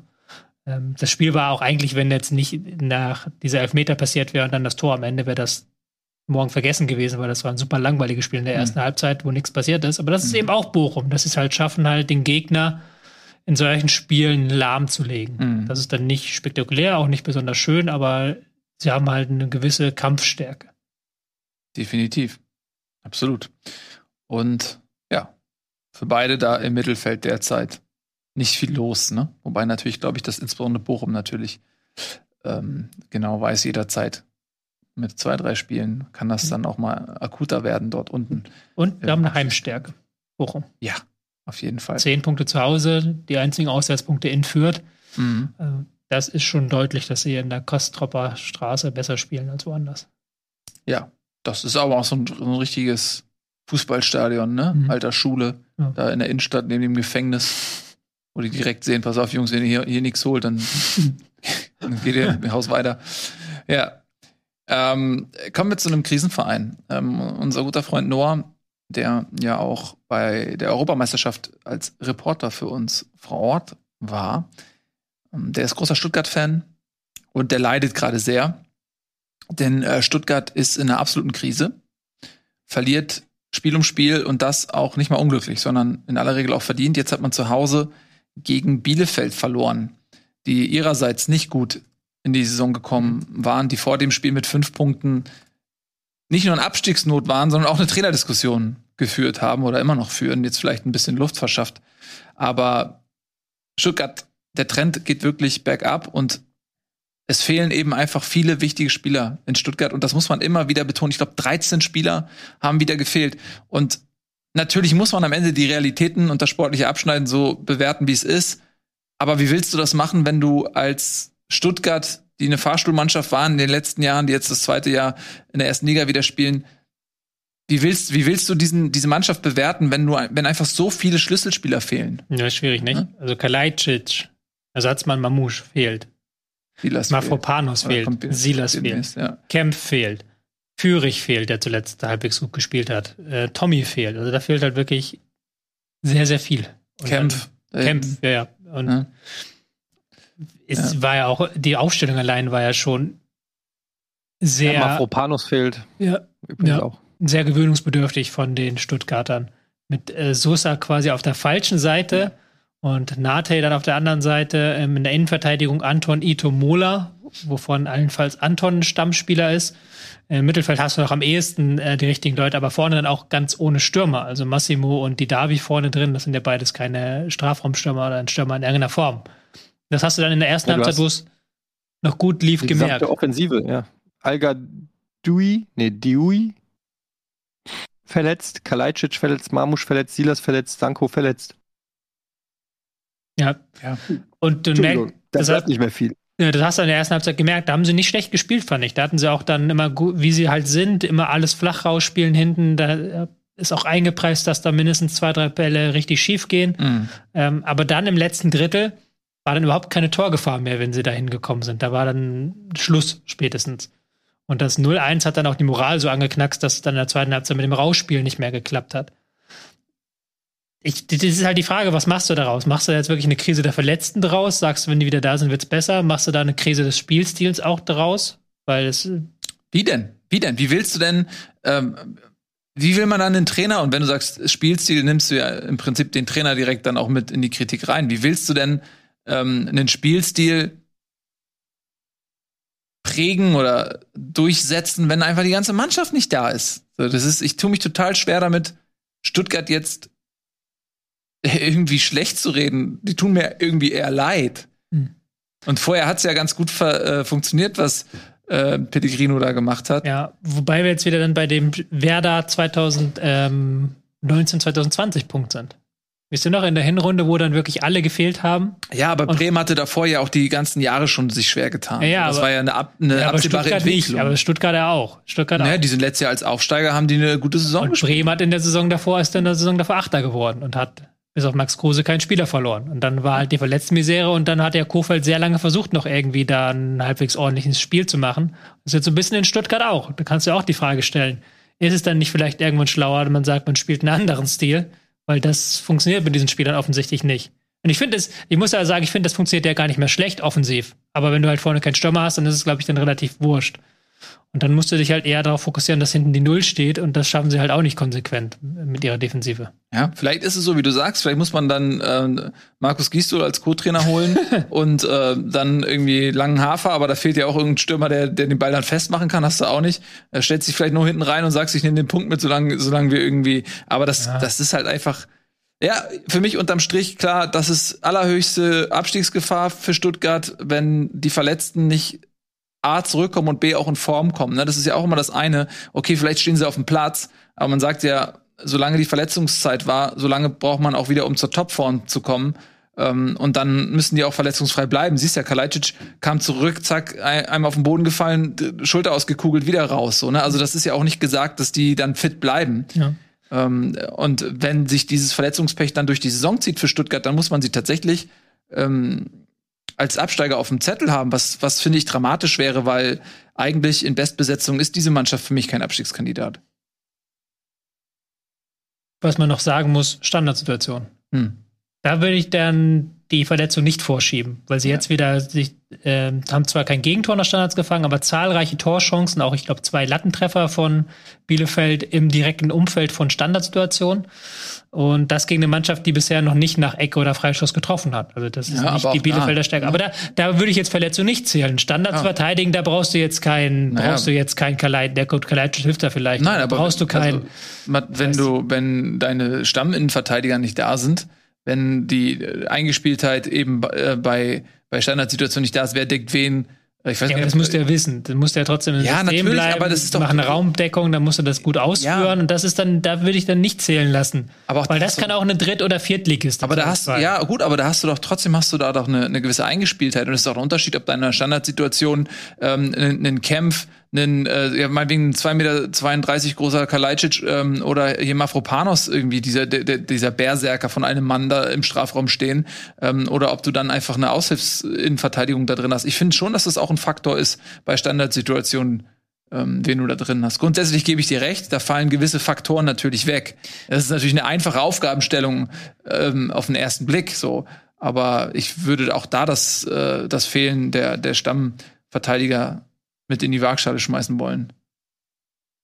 Wenn ich Ihnen widersprechen darf. Ich weiß, es- ich mache das auch ehrlich gesagt ungern. Ich fühle mich auch nicht wohl dabei, dir zu Ja, widersprechen. alles gut. Widersprich mir, aber wie gesagt, dann, dann, dann brauchst du ja nicht antreten quasi. Ihr seid heute so, so, so ein bisschen so, ja, die sind halt verletzt, da fehlen halt was und die sind noch nicht eingespielt. Aber dann brauchst du nicht antreten, weißt du? Die müssen ja auch irgendwie Punkte sammeln. Nein, aber das, Das ist, haben wir jetzt bei mehreren Mannschaften schon, dieses, dieses Leistungsprinzip. Man muss da auch das Leistungsprinzip Ja. fordern von der Ersatzspielern. ja, aber die sind ja nicht umsonst Ersatzspieler, sondern weil sie nicht so gut sind wie die Stammspieler. Ja, aber die müssen dann einen Eckball verteidigen können als Bundesligaspieler. Ich bitte dich. Ja, natürlich sollte das so sein. Ich wollte dir auch nicht in Gänze widersprechen. Ich wollte lediglich sagen, dass für mich eben das Fehlen der aufgezählten Spieler auch bei Standardsituationen durchaus als Faktor Ja, anzuerkennen aber ist. trotzdem hätten die es besser machen können Ja, da bin ich bei dir. müssen. Ja, okay. Lass uns da, ich, lass uns einigen. Ich Ja, irgendwie müssen sie ja, wenn, wenn jetzt die, wenn jetzt keiner von den Verletzten wiederkommt bis zu Ende der Saison, Mhm. Ja. ist ja trotzdem Stuttgart nicht der Abstiegskandidat Nummer eins in einer Liga. Sie haben ja gegen Bielefeld gespielt. Und wir müssen ja, Ja. mal gucken, in einer Liga mit Bielefeld, Bochum und Fürth. Eintracht Frankfurt, ja. Ja, Frankfurt. Ja. Ja, aber warum ist für dich dann Stuttgart, wenn alle, also wenn die nicht wiederkommen, warum sind die, die wegen gut. Fürth und, und was? Oder wer sagt denn, dass Stuttgart in der personellen Besetzung Wer sagt denn, dass Stuttgart in der personellen Besetzung so schlecht spielen muss? Klar, sie haben vorne keinen Stürmer, klar, Abwehr ist nicht eingespielt, aber irgendwann ist ja die Abwehr auch eingespielt. Weißt du? du kannst ja den, ja. Das, das kannst du ja nicht auf ewig bringen. So. Äh, Irgendwann ist die Abwehr eingespielt und dann kannst du nicht mehr diesen. Ja, das kann gut sein. Wenn sie das, wenn sie das äh, hinkriegen, klar, dann werden sie vielleicht, dann musst du vielleicht das System dann dementsprechend auch ein bisschen anpassen. Ja, vielleicht an den zweiten Anzug dann auch dich ein bisschen anpassen. Ähm, mal gucken, ob dann ähm, Pellegrino Matarazzo das äh, macht, aber Ich muss einfach sagen, ihr seid, ihr seid einfach milde geworden. Das, das Urteil bei Bundesliga ist sehr milde geworden. Früher hätten wir hier Ja. diskutiert, hier Glasner. Glasner raus und Matarazzo raus. Da wäre ja der, der Bär los gewesen bei diesen Leistungen. Jetzt, ja, Mhm. aber die sind ja auch, auch alle verletzt und alle alt und überhaupt. Und vielleicht ist ja der, der Stürmer hat Ja. gerade ein Kind bekommen, das muss man auch noch mit einsehen und sowas. Ja, vielleicht Ja, aber ist die es Umstände tatsächlich. musst du ja mit in die, äh, du kannst die Umstände ja nicht einfach ausklammern. Also klar kannst du einfach nur aufs Ergebnis gucken, aber ich finde, gerade wenn es um Trainer geht, geht, die ja auch schon bewiesen haben, dass sie gute Trainer sind oder so, dann, ähm, dann muss man ja den Fehler erstmal woanders suchen. Und also ich fände es jetzt fatal, ja, also das Worst Case, was Stuttgart machen kann, ist jetzt eine Trainerdiskussion anfangen. Ähm, weil es gibt ja erklärbare Gründe. Wenn, und das finde ich genau, äh, sowohl bei Glasner als auch bei Stuttgart finde ich das richtig, dass man da jetzt auch die Situation bewertet und Glasner zum Beispiel hat selbst gesagt, also im Winter haben wir endlich mal Zeit, gemeinsam zu trainieren. Und äh, daran wird man ihn dann auch messen lassen müssen, ob es dann im Januar nach der Winterpause besserer, besserer Fußball geboten wird. Ähm, und genauso sehe ich es bei Matarazzo. Wenn jetzt ein Silas zurückkommt, ein Kalajdzic und wie sie alle heißen, Mafropanos, Mafropanos, ähm, Kempf und so weiter und dann eine andere Elf da steht und die immer noch dann ja gegen Vereine wie Bielefeld so herschenken, dann finde ich, kann man da auch draufhauen und dann kann man auch Trainer fragen oder generell weiß ich nicht was in Frage stellen. Aber solange die Situationen eben erklärbar sind in einer gewissen Weise, bringt es ja auch nichts, einfach immer nur auf die Trainer drauf zu, zu hacken. Also, wer, welcher Trainer an der Seitenlinie jetzt würde aus dieser Stuttgarter Elf denn jetzt Zauberfußball kriegen? Oder Ich weiß nicht genau, aber er Also- heißt auf jeden Fall Peter. wieso Peter? Ja, Hibala. Lustig. Ach so, okay. ja, keine Ahnung. Also ich meine, manchmal gibt's das, wo man denkt, okay, da folgt die Mannschaft nicht mehr dem Trainer und da stimmt's irgendwie nicht in der Mannschaft, sondern bin ich auch sofort der Erste, der sagt, da muss was passieren. Aber also sowohl bei Stuttgart als auch bei Frankfurt bin ich der Meinung, dass die Vereine nach wie vor Geduld haben müssen und die Situation, die nicht gut ist gerade, irgendwie managen müssen. Da bin ich voll bei dir. Ja, für Bielefeld war das ein unglaublich wichtiger Sieg, um auch nochmal über Bielefeld zu sprechen. Denn ähm, ja, da gab es eben halt auch diese Trainerdiskussion. Frank Kramer, der letzte Saison mh, kam und auch dort gab es ja nicht nur wohlwollende Stimmen. Der Trainerwechsel wurde da durchaus auch kritisch gesehen. Auch wir haben uns dort äh, kritisch dazu geäußert, weil wir eben auch der Meinung waren, ähm, dass dieser Aufstieg von Bielefeld ja auch nicht zu erwarten gewesen ist und mit dem Kader in der ersten Liga den Klassenhalt zu schaffen, eben auch nicht zu erwarten gewesen ist. Und ähm, sie haben uns Lügen gestraft. Frank Kramer hat den Klassenhalt geschafft, hat einen sehr, sehr guten Job gemacht. Und äh, jetzt ist Bielefeld schon wieder in der Situation, dass sie einen sehr schlechten Saisonstart hatten und äh, mit fünf Punkten dort nach zehn Spielen eben gar nicht gut dastanden, insbesondere auch im Vergleich mit den Abstiegskandidaten, mit denen man sich, glaube ich, ähm, duellieren will, eben um den Klassenerhalt, namentlich Bochum, äh, Augsburg vielleicht. Und ja, Köln ist halt leider sehr gut geworden, aus der Sicht von Bielefeld, sodass da jetzt gar nicht mehr so viel bleiben. Mhm. Und äh, dieser Sieg gegen einen direkten Konkurrenten, und das ist Stuttgart jetzt nun mal, in der Verfassung und auch punktetechnisch, ja, war für Bielefeld einfach unglaublich wichtig, für, für Frank Kramer unglaublich wichtig. Und jetzt muss man natürlich schauen, Ja, auch dann, wie jetzt die nächsten Spiele sind. Ne? Also es wird jetzt nicht mehr so viele Stuttgarts geben, ne? ja, auch da nochmal der Blick auf die Tabelle. Da sieht man auch, wie wichtig das war, überhaupt den Anschluss zu halten. Ja. Weil mit fünf Punkten waren sie ja da auch schon so halb weg. Und ansonsten wäre jetzt ähm, Stuttgart, das rettende Ufer, wäre dann ähm, sechs Punkte weg gewesen. Da wäre es nämlich Frankfurt gewesen, wenn sie es verlieren. Also das war schon sehr, sehr wichtig. Ich würde halt da aber auch in dem Sinne appellieren daran, dass wir natürlich sehr weit weg sind von Bielefeld. Und ähm, so schade man natürlich diese Traineraufrufe findet, wir gucken uns den Schmarrn auch nicht jede Woche an. So. Ja. Ich glaube, wenn du halt ins Stadion gehst und dann deine eigene Mannschaft jetzt hier sieben Tore nach äh, elf Spieltagen geschossen hat, da bist du dann schon mal sauer zwischendurch. Aber ich kenne das noch. Du kennst das noch, ja. Ja. Dann bist du, dann bist du halt schon anders drauf, als jetzt wir, die ja so aus der Ferne sagen, ja, aber Bielefeld, naja, Jetzt stell dir mal vor, das wäre der HSV und die würden jetzt den Trainer, der sie letzte Saison gerettet haben, hat äh, nach äh, elf Spieltagen feuern wollen oder nach zehn Spieltagen feuern wollen, dann würden alle wieder drüber reden, was so ein Chaosverein der HSV ist. Bei Arminia Bielefeld redet man irgendwie anders drüber, ne? Es ist auch so die, die Gnade des kleinen Standorts vielleicht, ich weiß es nicht. das kann sein. Man, jetzt, man redet gar nicht drüber, so eher. Ist, ich habe ja. eher dann auch kritische Stimmen, so von wegen, wie du es gerade gesagt hast, was wollen die denn jetzt den Trainer entlassen? Schon wieder andererseits, wenn du es wahrscheinlich jede Woche guckst, und ich habe ja auch schon einige Spiele gesehen, das ist halt nicht das Gelbe vom Ei, gerade was die offensiv zeigen. Mhm. Ähm, muss aber jetzt ähm, dazu sagen, dass sie gegen Stuttgart durchaus besser waren. Vassiliades hat letztendlich einen Startelf-Einsatz bekommen, hat auch gleich eine Dynamik ins Spiel reingebracht. Mhm. Ähm, Krüger hat auch einen Startelf-Einsatz bekommen. Das war auch dann eine andere Dynamik. Gerade im Spiel gegen den Ball waren sie da sehr, sehr griffig, sehr, sehr gut, was auch schon mal vor gut funktioniert hat. Aber jetzt haben sie es auch mit so einem besseren Umschaltspiel würzen können.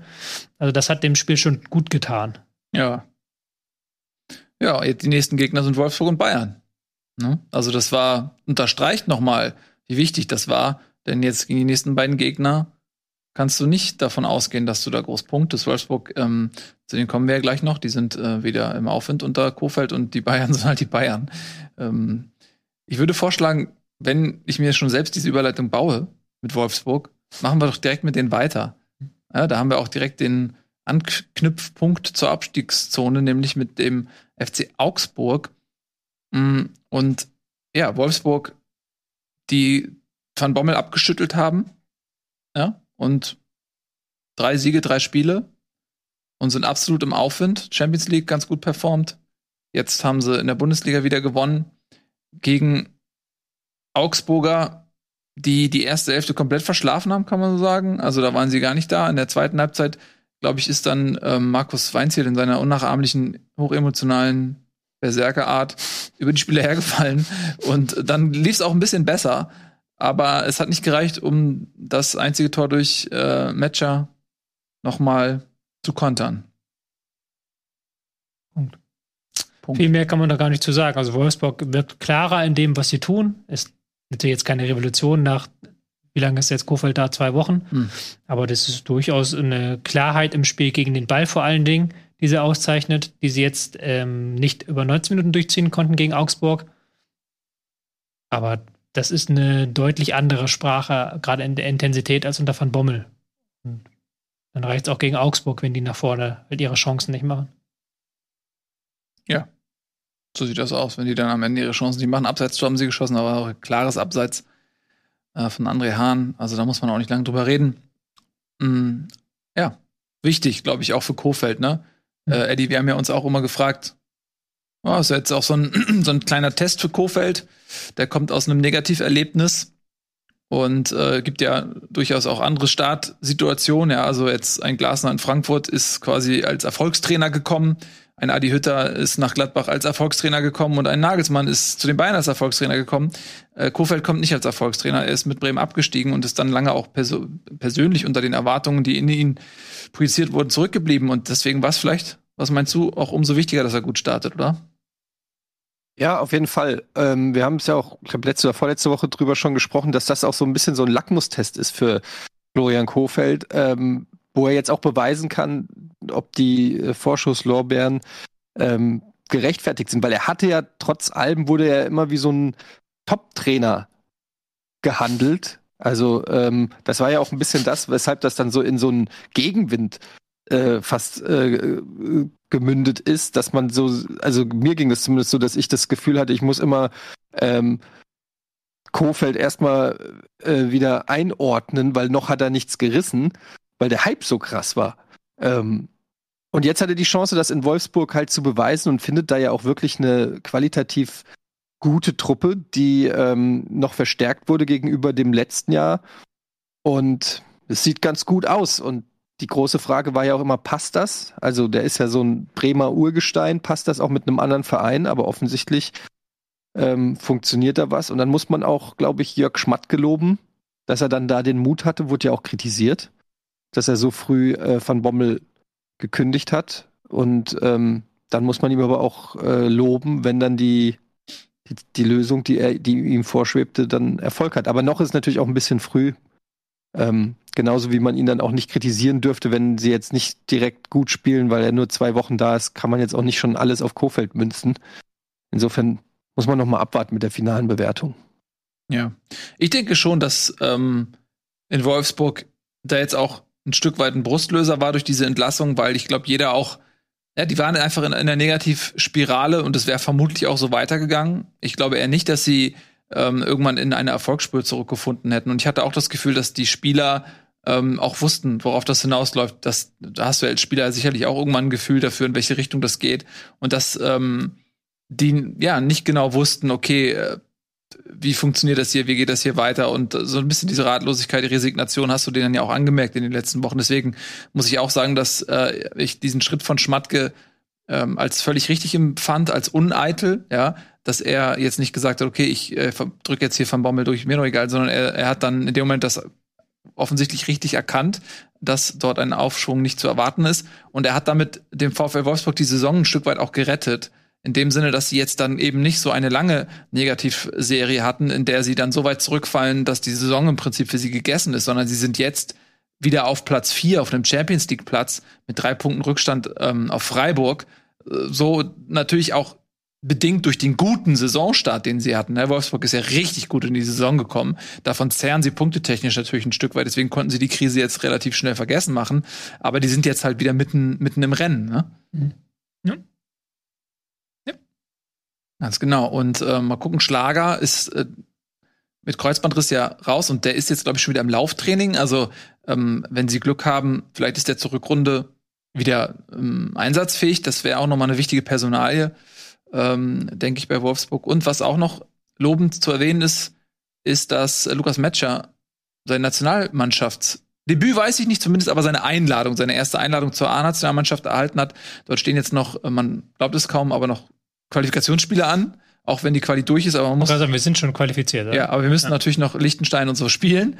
Und ich kann mir gut vorstellen, dass da der ein oder andere auch noch mal eine Möglichkeit bekommt, sich mhm. zu zeigen. Und ich glaube, ähm, dass auch ein Matcher, wenn er dann jetzt eingeladen wird, auch ein paar Minuten kriegt. Mhm. Das ist für ihn persönlich schon mal so ein Etappenziel. Ich glaube, da hat er lang drauf hingearbeitet. Der hat ja damals für England gespielt, hat sich dann für die U21 für Deutschland entschieden. Und ich glaube, dass er das mit einem ganz klaren Karriereplan gemacht hat. Auch dann seinen Wechsel ähm, nach Belgien diente, glaube ich, einem, wirklich dem, dem Ziel, jetzt Spielpraxis zu sammeln und sich weiterzuentwickeln unter Vincent Company dort. Und ähm, das geht bislang voll auf bei ihm. Er trifft jetzt auch in Wolfsburg, startet jetzt auch regelmäßig und hat jetzt auch wieder das Siegtor geschossen. Ähm, ganz, ganz anderer äh, Matcher als in seinem ersten Run bei Wolfsburg. Mhm. Habe ich ihn gar nicht so genau verfolgt, hat er auch nie gespielt. Aber jetzt drei Tore in einer Woche. Mhm. Ähm, der so als Satellit um Wechos herum, auch mit sehr viel Tiefe im Spiel. Das äh, funktioniert ganz gut. Das scheint er zu mögen, diese Rolle. Ja, da muss man natürlich gucken, in der Nationalmannschaft gibt es keinen Weghorst, vom Spielertyp her, ähm, wo er da unterkommt und äh, die Konkurrenz ähm, ist natürlich in der Offensive immens. Hm. Deswegen hatte ich ja auch immer gedacht, okay, wenn er sich jetzt in diese Richtung entwickelt, dass er so als Neuner ähm, dieses Mittelstürmer-Vakuum vielleicht füllen kann, dass ähm, er ähm, da auf jeden Fall. Potenzial vorfindet. Ne? In England er hätte auch für England spielen können. Hast du einen Harry Kane ähm, und dann auch drumherum einfach so viel Offensivpower. Da hätte er wahrscheinlich eher länger warten müssen, bis er dort mal eingeladen wird. Hm. Von daher wahrscheinlich alles richtig gemacht. Ähm, gut. Und ja, Augsburg, haben wir gesagt, erste Halbzeit komplett verschlafen und äh, die sind einfach Dauergast im Abstiegskampf. Mhm, ja? So nicht unerwartet. Nee, nicht unerwartet. Gut. Dann haben wir natürlich noch Mainz gegen Gladbach. Wir haben ja letzte Woche Gladbach schon so ein bisschen außen vor gelassen. Das wollen wir natürlich nicht. Wir haben die komplett vergessen. ja, ihr, ihr hattet mir vorher gesagt, ihr wolltet aus, unter keinen Umständen über das Gladbach-Spiel reden. Ich weiß gar nicht bis heute warum. Ja, aber seit wann machst du, was wir sagen? Eigentlich immer. Hm. Hm. Ihr habt mir einmal gesagt, ich soll nicht machen, was ich, ihr sagt. Ich glaube, wenn man diese, diese Sendung zurückspult, ja um eine Stunde, dann sieht man, wie du sagst, dass du auf die Tagesordnungspunkte von mir scheißt. Man muss nicht mal, man muss nicht mal das Video wechseln. Man muss nicht mal das Video wechseln dafür. Ja, ja be bewusst manipuliere ich deine, deine zusammengestellten Tagesordnungspunkte. Ja, nee, lass uns jetzt mal über Gladbach sprechen. Die haben nämlich gegen Mainz gespielt. Und ähm, ja, Mainz finde ich ja eh, ich finde, Mainz finde ich einfach total faszinierend. Wie die jetzt seit zusammengenommen fast einer Saison, ne, wenn man mal die Hinrunde dann so als Breakpunkt nimmt ab der Rückrunde und jetzt quasi auch die ersten elf Spiele in dieser Hinrunde. Ja, das ist einfach eine äh, ne sehr, sehr beeindruckende, nachhaltige Entwicklung unter Bus Svensson, ähm, die, die Mainz dort genommen hat und haben gegen Gladbach sehr viel liegen lassen, muss man sagen. Mhm. Äh, sie haben das 1-0 kassiert nach einem Torwartfehler. Mhm. Davor waren sie die bessere Mannschaft, danach waren sie die bessere Mannschaft. So, sie sind noch zum Ausgleich gekommen, aber das hätte eigentlich auch mal ein Sieg werden können. Ne? Ja. Also, die sind unfassbar griffig momentan, die sind unfassbar gut. In jeden Zweikampf kommen die rein. ähm, können umschalten zwischen tiefen 5-3-2, hohem 3-4-3. Das ist extrem variabel. Da hat noch kein Gegner so einen richtigen Weg dagegen gefunden. Also wie man jetzt an denen vorbeispielen will, wie man da konsequent zu Torchancen kommen möchte. Mhm. Und ähm, Burkhardt ist ja momentan in einer überragenden Form, Ja, also immer wieder ausweichend, immer wieder auch im Spiel eingebunden mit Unisivo, den man auch nicht unterschätzen darf, der da auch extrem viel Beweglichkeit und Bewegung Körperlichkeit, reinbringt. Wucht, Ja. auch Geschwindigkeit, so ein bisschen, ja. mhm. Und das funktioniert sehr gut. Und dass Wiedmer das Tor gemacht hat, fand ich auch gut. Es sind mir ein paar Leute auf ihn aufmerksam geworden, weil der wirklich da so auf rechts auch so eine Lücke geschlossen hat bei den Mainzern. Weil Außenverteidigerpositionen waren so lange Zeit so ein Problem Mhm. bei der Mannschaft und der macht das ganz solide da auf Rechtsverteidigerposition, haben sie gut gescoutet, haben sie gut verpflichtet. Ja, äh, ganz tolles Tor mit seinem schwachen linken Fuß. Mhm. Und Ich glaube, Gladbach kann man, kann man sagen, kann sich auch bei Jan Sommer bedanken für Ja. diesen Punkt, ne? auf jeden Fall. Also der hat da echt nochmal äh, ein paar Sachen da rausgekatzt. Da hinten, ähm, ja, Gladbach auch noch nicht die Stabilität, ne? Also so ein bisschen wie Hoffenheim und Leverkusen, so manchmal so richtige Glanzstücke, wie gegen die Bayern im Pokal. Und dann tun sie sich aber wieder schwer mit, mit dem Daily Business, hat man so das Gefühl. Also nicht, dass Mhm. Mainz jetzt Laufkundschaft ist oder so, aber ähm, kann, man, kann man auch nicht immer alles so hundertprozentig erklären, warum was wie ist. Wobei man schon Aber- sagt, weil man schon merkt, wenn es halt gegen Teams rangeht, die gallig sind, die kleiner sind als sie, die auch dann auch mal sagen, hier nimmt man den Ball Gladbach, dann haben sie mehr Probleme als in Spielen wie gegen Bayern, wo sie einen ganz klaren Matchplan dann auf den Tag äh, legen können und dann wirklich ein richtig aggressives Spiel nach vorne zelebrieren können. Die besten Spiele Aber waren ja, waren ja gegen Bayern, gegen. Wolfsburg, gegen Mhm. Teams, wo sie halt wenig, weniger Ja. Ballbesitz hatten als der Gegner. Aber das wird so oft gesagt, ne? Das wird auch über die Eintracht gesagt, dass die gegen die offensiven Mannschaften, die, das liegt ihnen mehr als gegen die Mannschaften, die sich hinten reinstellen. Das sagt man ja eigentlich über fast jede Mannschaft. Da frage ich mich doch dann einfach, warum stell dich doch auch einfach hinten rein, dann lass doch Mainz kommen. Warum muss man denn gegen Mainz ja- das Spiel machen? Warum, Haben sie ja dann auch gemacht. warum kann ich mich denn, warum kann ich mich denn nicht als Gladbach, wenn ich weiß, ja, meine Stärke liegt eher im Kontern, dann mache ich halt Konter. Das zwingt die doch keiner Ja, aber auf wenn der Gegner sagt, ich bin mit dem Unentschieden zufrieden, dann hast du halt äh, Deutschland, Österreich, wann war das? 82. Ja. Ja, das ist immer die Frage. Das hast du auch bei manchen Bundesligaspielen, wo du merkst, okay, keiner will hier den ersten Schritt gehen und irgendjemand muss den Ball haben, dann hast du halt den Ball so. Ist ja nicht so, dass du nie den Ball haben kannst. Hm. Und ähm, ich fand aber auch, dass Mainz das über sehr gut gemacht hat. Also man darf ja auch mal, muss ja mal von beiden Seiten sehen. Mainz hat wirklich ein gutes Spiel nach vorne gezeigt, wirklich aggressiv drin ähm, in den Zweikämpfen. Ja, aber das ist, glaube ich, nicht so einfach, wie du gerade gesagt hast. Hm, Gladbach ist dann nachher eher unzufrieden mit dem 1-1, als Mainz das ist, wenn, wenn sie gegen Gladbach zu Hause spielen. Einfach vom Namen her und von der Mhm. Tabellenkonstellation her. Das kannst du eine Zeit lang machen, aber irgendwann brauchst du halt gewisse Punkte und gewisse Siege gegen Mannschaften, dann hast du wieder plötzlich den Ball. Und Es kommt, ja klar, gut, kommt natürlich auch auf die Ambitionen an. Jetzt bei einem Bochum oder Bielefeld würde ich da zustimmen, aber Mainz zu Hause hat doch den Anspruch, gegen Gladbach zu gewinnen. Das hätten sie Also- auch was gemacht. Ja, eben. Die haben so also die Chance deshalb, die, die, die, sagen, die sind noch nicht mehr im Unentschieden zu Hause. Also auswärts okay, aber zu Hause äh, will man doch gegen eine Mannschaft wie Gladbach gewinnen. Sagt schon was über Gladbach aus, dass du, dass du, stell dir mal vor, du hättest diese Aussage von einem Jahr getätigt. Zu diesem Zeitpunkt, 11. Spieltag, letzte Saison.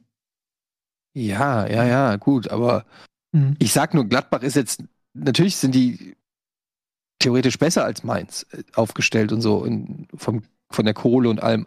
Aber es ist jetzt auch keine Mannschaft, wo du als, als Mainz hingehst äh, und sagst, hier können wir uns nichts ausrechnen. Also das ist, ähm, das ist ja keine unbezwingbare Mannschaft oder so. Also das Mhm. meine ich nur. Mm, Das stimmt, ja. Das hat man aber auch gemerkt, dass, dass Mainz das durchaus ernst genommen hat und auch gesagt hat, wir nehmen das, das Ding hier an und wir lassen auch mal den Ball laufen. Und gerade nach dem ähm, 0 zu 1 mussten sie es ja auch in einigen Phasen, Phasen machen lassen. Aber ich glaube schon, dass die, dass du halt so eine gewisse Hierarchie auch hast in der Liga. Eine gewisse Hierarchie der finanziellen Mittel vielleicht auch.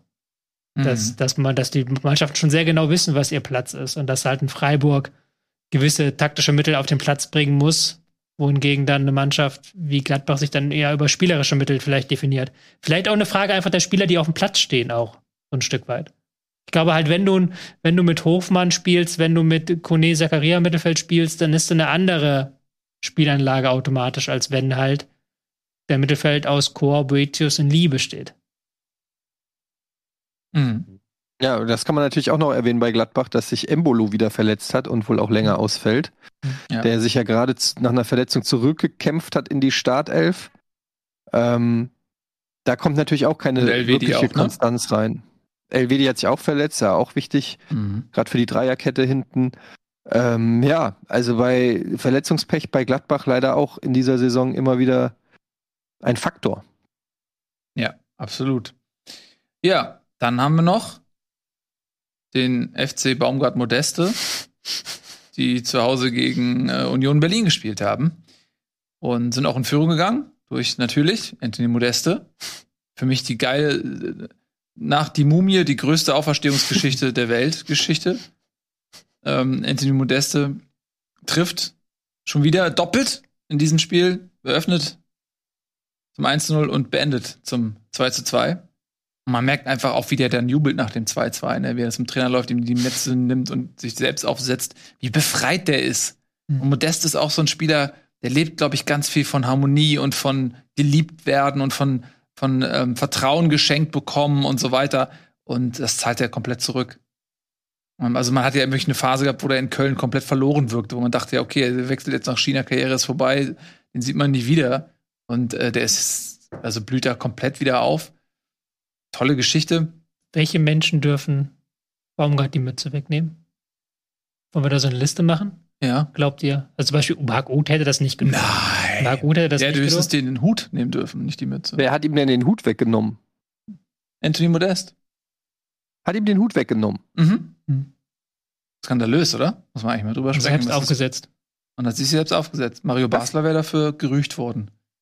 Alter Schwede, das ist, äh, finde ich, eine Ansage. Meint ihr, wenn, Kann man nicht wenn machen. meint ihr Angela Merkel durfte das? Niemand. Nur Modest? Angela Merkel, wieso das denn? Was ja, hat denn einfach Angela nur so Merkel? eine Liste, so eine unvollständige Liste an Menschen, die Baumgart die Mütze wegnehmen dürfen. Ich glaube, wenn, wenn du jetzt die Mütze wegnimmst, imitieren, dann kommst du dann ja aus Ja. der Nummer nicht so schnell raus. Dann versuchen wir dich im ja. Krankenhaus. So. Aber Modest darf das anscheinend. Darf das. Ja. Ist ja vielleicht so ein kleines Abhängigkeitsverhältnis. Verstehe ich nicht. Was, was, wo ist der Unterschied zwischen Modest und mir? Die Anzahl der Tore in der Fußball-Bundesliga. marginal. Ansonsten Okay. seid ihr exakt 1-1 dasselbe Davon Person. abgesehen. Ansonsten 1-1 diese Person. Ja, also ähm, ähm, man muss sagen, dass ich fand, also ja klar, Köln ist in Führung gegangen, aber danach hat Union eigentlich auch so ein bisschen das Heft in die Hand genommen. Ist ja auch noch vor der Pause. Ähm, war das noch vor der Pause das 2 zu 1? Weiß ich gerade gar nicht mehr. Ja, war kurz vor der Pause, War oder? Kurz vor der Pause, ne? War das nicht direkt? Genau, das war nämlich so 45 plus 1, ne? Ähm, in der Nachspielzeit. Ich hab's ganz gesehen, jetzt bin ich komplett durch. Ja, das war noch so ein Fehler. Sendung, ja. Das war noch so, ein- äh, die wollten hinten rausspielen und dann ähm, haben sie dann, wurden sie gepresst, Mhm. glaube ich, war das nicht die Situation, als nach der Balleroberung, dass sie dann direkt dann kurz vor der Pause dann Mhm. nochmal diese kalte Dusche für Köln. Ja, ich fand ähm, Union jetzt auch nicht schlecht, muss ich sagen. Also die haben auch ihre Chancen gehabt, haben das gut gemacht und ähm, Köln ist dann in der Schlussphase ging es dann nochmal heiß her, so, ne? Mhm. Ähm, da hatte Köln auch nochmal eine große Chance zum 3 zu 2, kurz vor Feierabend. Mhm. Aber dazwischen muss ich sagen, hat Union das auch gut gemacht. Mhm. Ja, Und dann ein Strich verdientes Unentschieden kann man mit leben, oder? bisschen Anlaufschwierigkeiten auch, nicht? Mhm. Zwischendurch gab's halt dann so eine längere Phase, wo nichts passiert ist nach dem 2-1, Mhm. wo man dachte, Union verwaltet das jetzt Mhm. weg. Und da hat dann auch das Stadion sich den Zorn von Baumgart auf sich gezogen, weil der war nachher ja richtig sauer, weil die Leute haben angefangen zu pfeifen ähm, beim Stande von 1 zu 2, weil dann sehr lange Köln den Ball hatte und es ging hin nicht wirklich nach Mhm. vorne und man musste zurückspielen. Das hat Baumgart sehr erzürnt. Mhm. Am Ende hat man sich dann doch erkämpft, aber mir sagt auch, ich würde mir mehr Geduld wünschen und jahrelang haben die Leute hier in Köln gemeckert, dass wir, dass sie keinen schönen Fußball zu sehen bekommen und jetzt zeigen wir ihnen das, dann müssen sie auch mal akzeptieren, dass da mal so ein Ding, ein Pass daneben geht. Hat er völlig recht. Mhm. Ich finde, das ist ein geiler Typ. Ich ärgere mich immer noch, dass er nicht in Hamburg gelandet ist. Bei Union kann man noch erwähnen, Max Kruse, ne? Mit Oberschenkelproblem schon, glaube ich, die ganze Saison ein bisschen zu kämpfen. Mhm. Ähm, der fehlt natürlich auch so ein bisschen, wenn er zumindest in seiner Topform ist.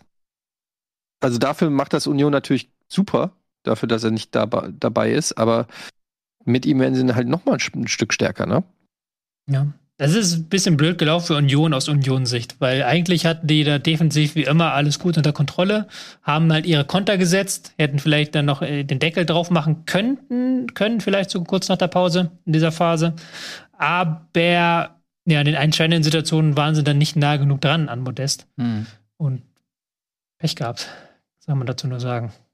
Tja.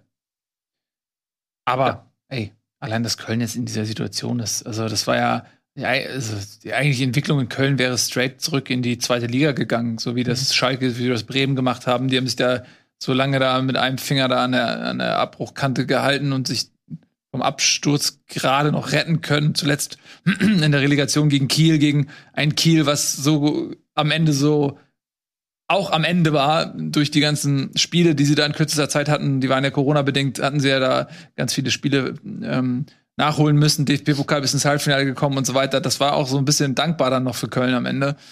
Ähm, das hätte auch anders laufen können. Und ähm, ja, jetzt unter Baumgart ist dieser Verein quasi nicht wiederzuerkennen. Und nochmal, wir haben es zu Beginn der Saison auch oft gesagt, die haben sich ja nicht mal personell verbessert.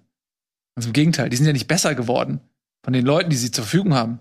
Das ist einfach nur Wahnsinn, was die jetzt, wie die sich neu erfunden haben. Und Modest ist eben das Paradebeispiel dieser Neuerfindung. Also ähm, da würde ich auch als Kölner Fan im Stadion aufpassen, ob ich, wann, also wann ist der Zeitpunkt, ab dem ich da pfeife. Mhm. Ähm, also das ist für mich auch völlig unverständlich. Mhm nach dem, was die hinter sich haben in den letzten Jahren. Wobei die Ergebnisse jetzt ja auch so ein bisschen auf sich warten lassen. Haben jetzt auch schon einige Spiele ne, nicht, nicht gewonnen, klar, aber Ja. auch wo sie herkommen, muss natürlich sagen. Ich klar, hast du Guck dir an, wo die herkommen. Guck an, wo die Also herkommen. bitte. Also das ist äh, wirklich- das war eigentlich vorprogrammiert. Ich meine, ich hoffe, dass es mehr als ein Aufbäumen ist jetzt, ne? Dass es jetzt nicht nur eine Phase ist und der Gegner entschlüsselt das und ab der Rückrunde geht's bergab. Hm. Ähm, so, das kannst du ja nicht ausschließen, aber dann liegt es eben auch daran, dass die Qualität ist, wie sie ist. Hm. Sie sind, sie sind keine bessere Mannschaft. Mainz hat es geschafft, es nachhaltig zu machen. Ich halte Mainz aber personell, also von der Qualität der noch besser als, als Köln. Ähm, aber natürlich hast du recht, klar, die Ergebnisse darf man nicht aus dem Auge verlieren.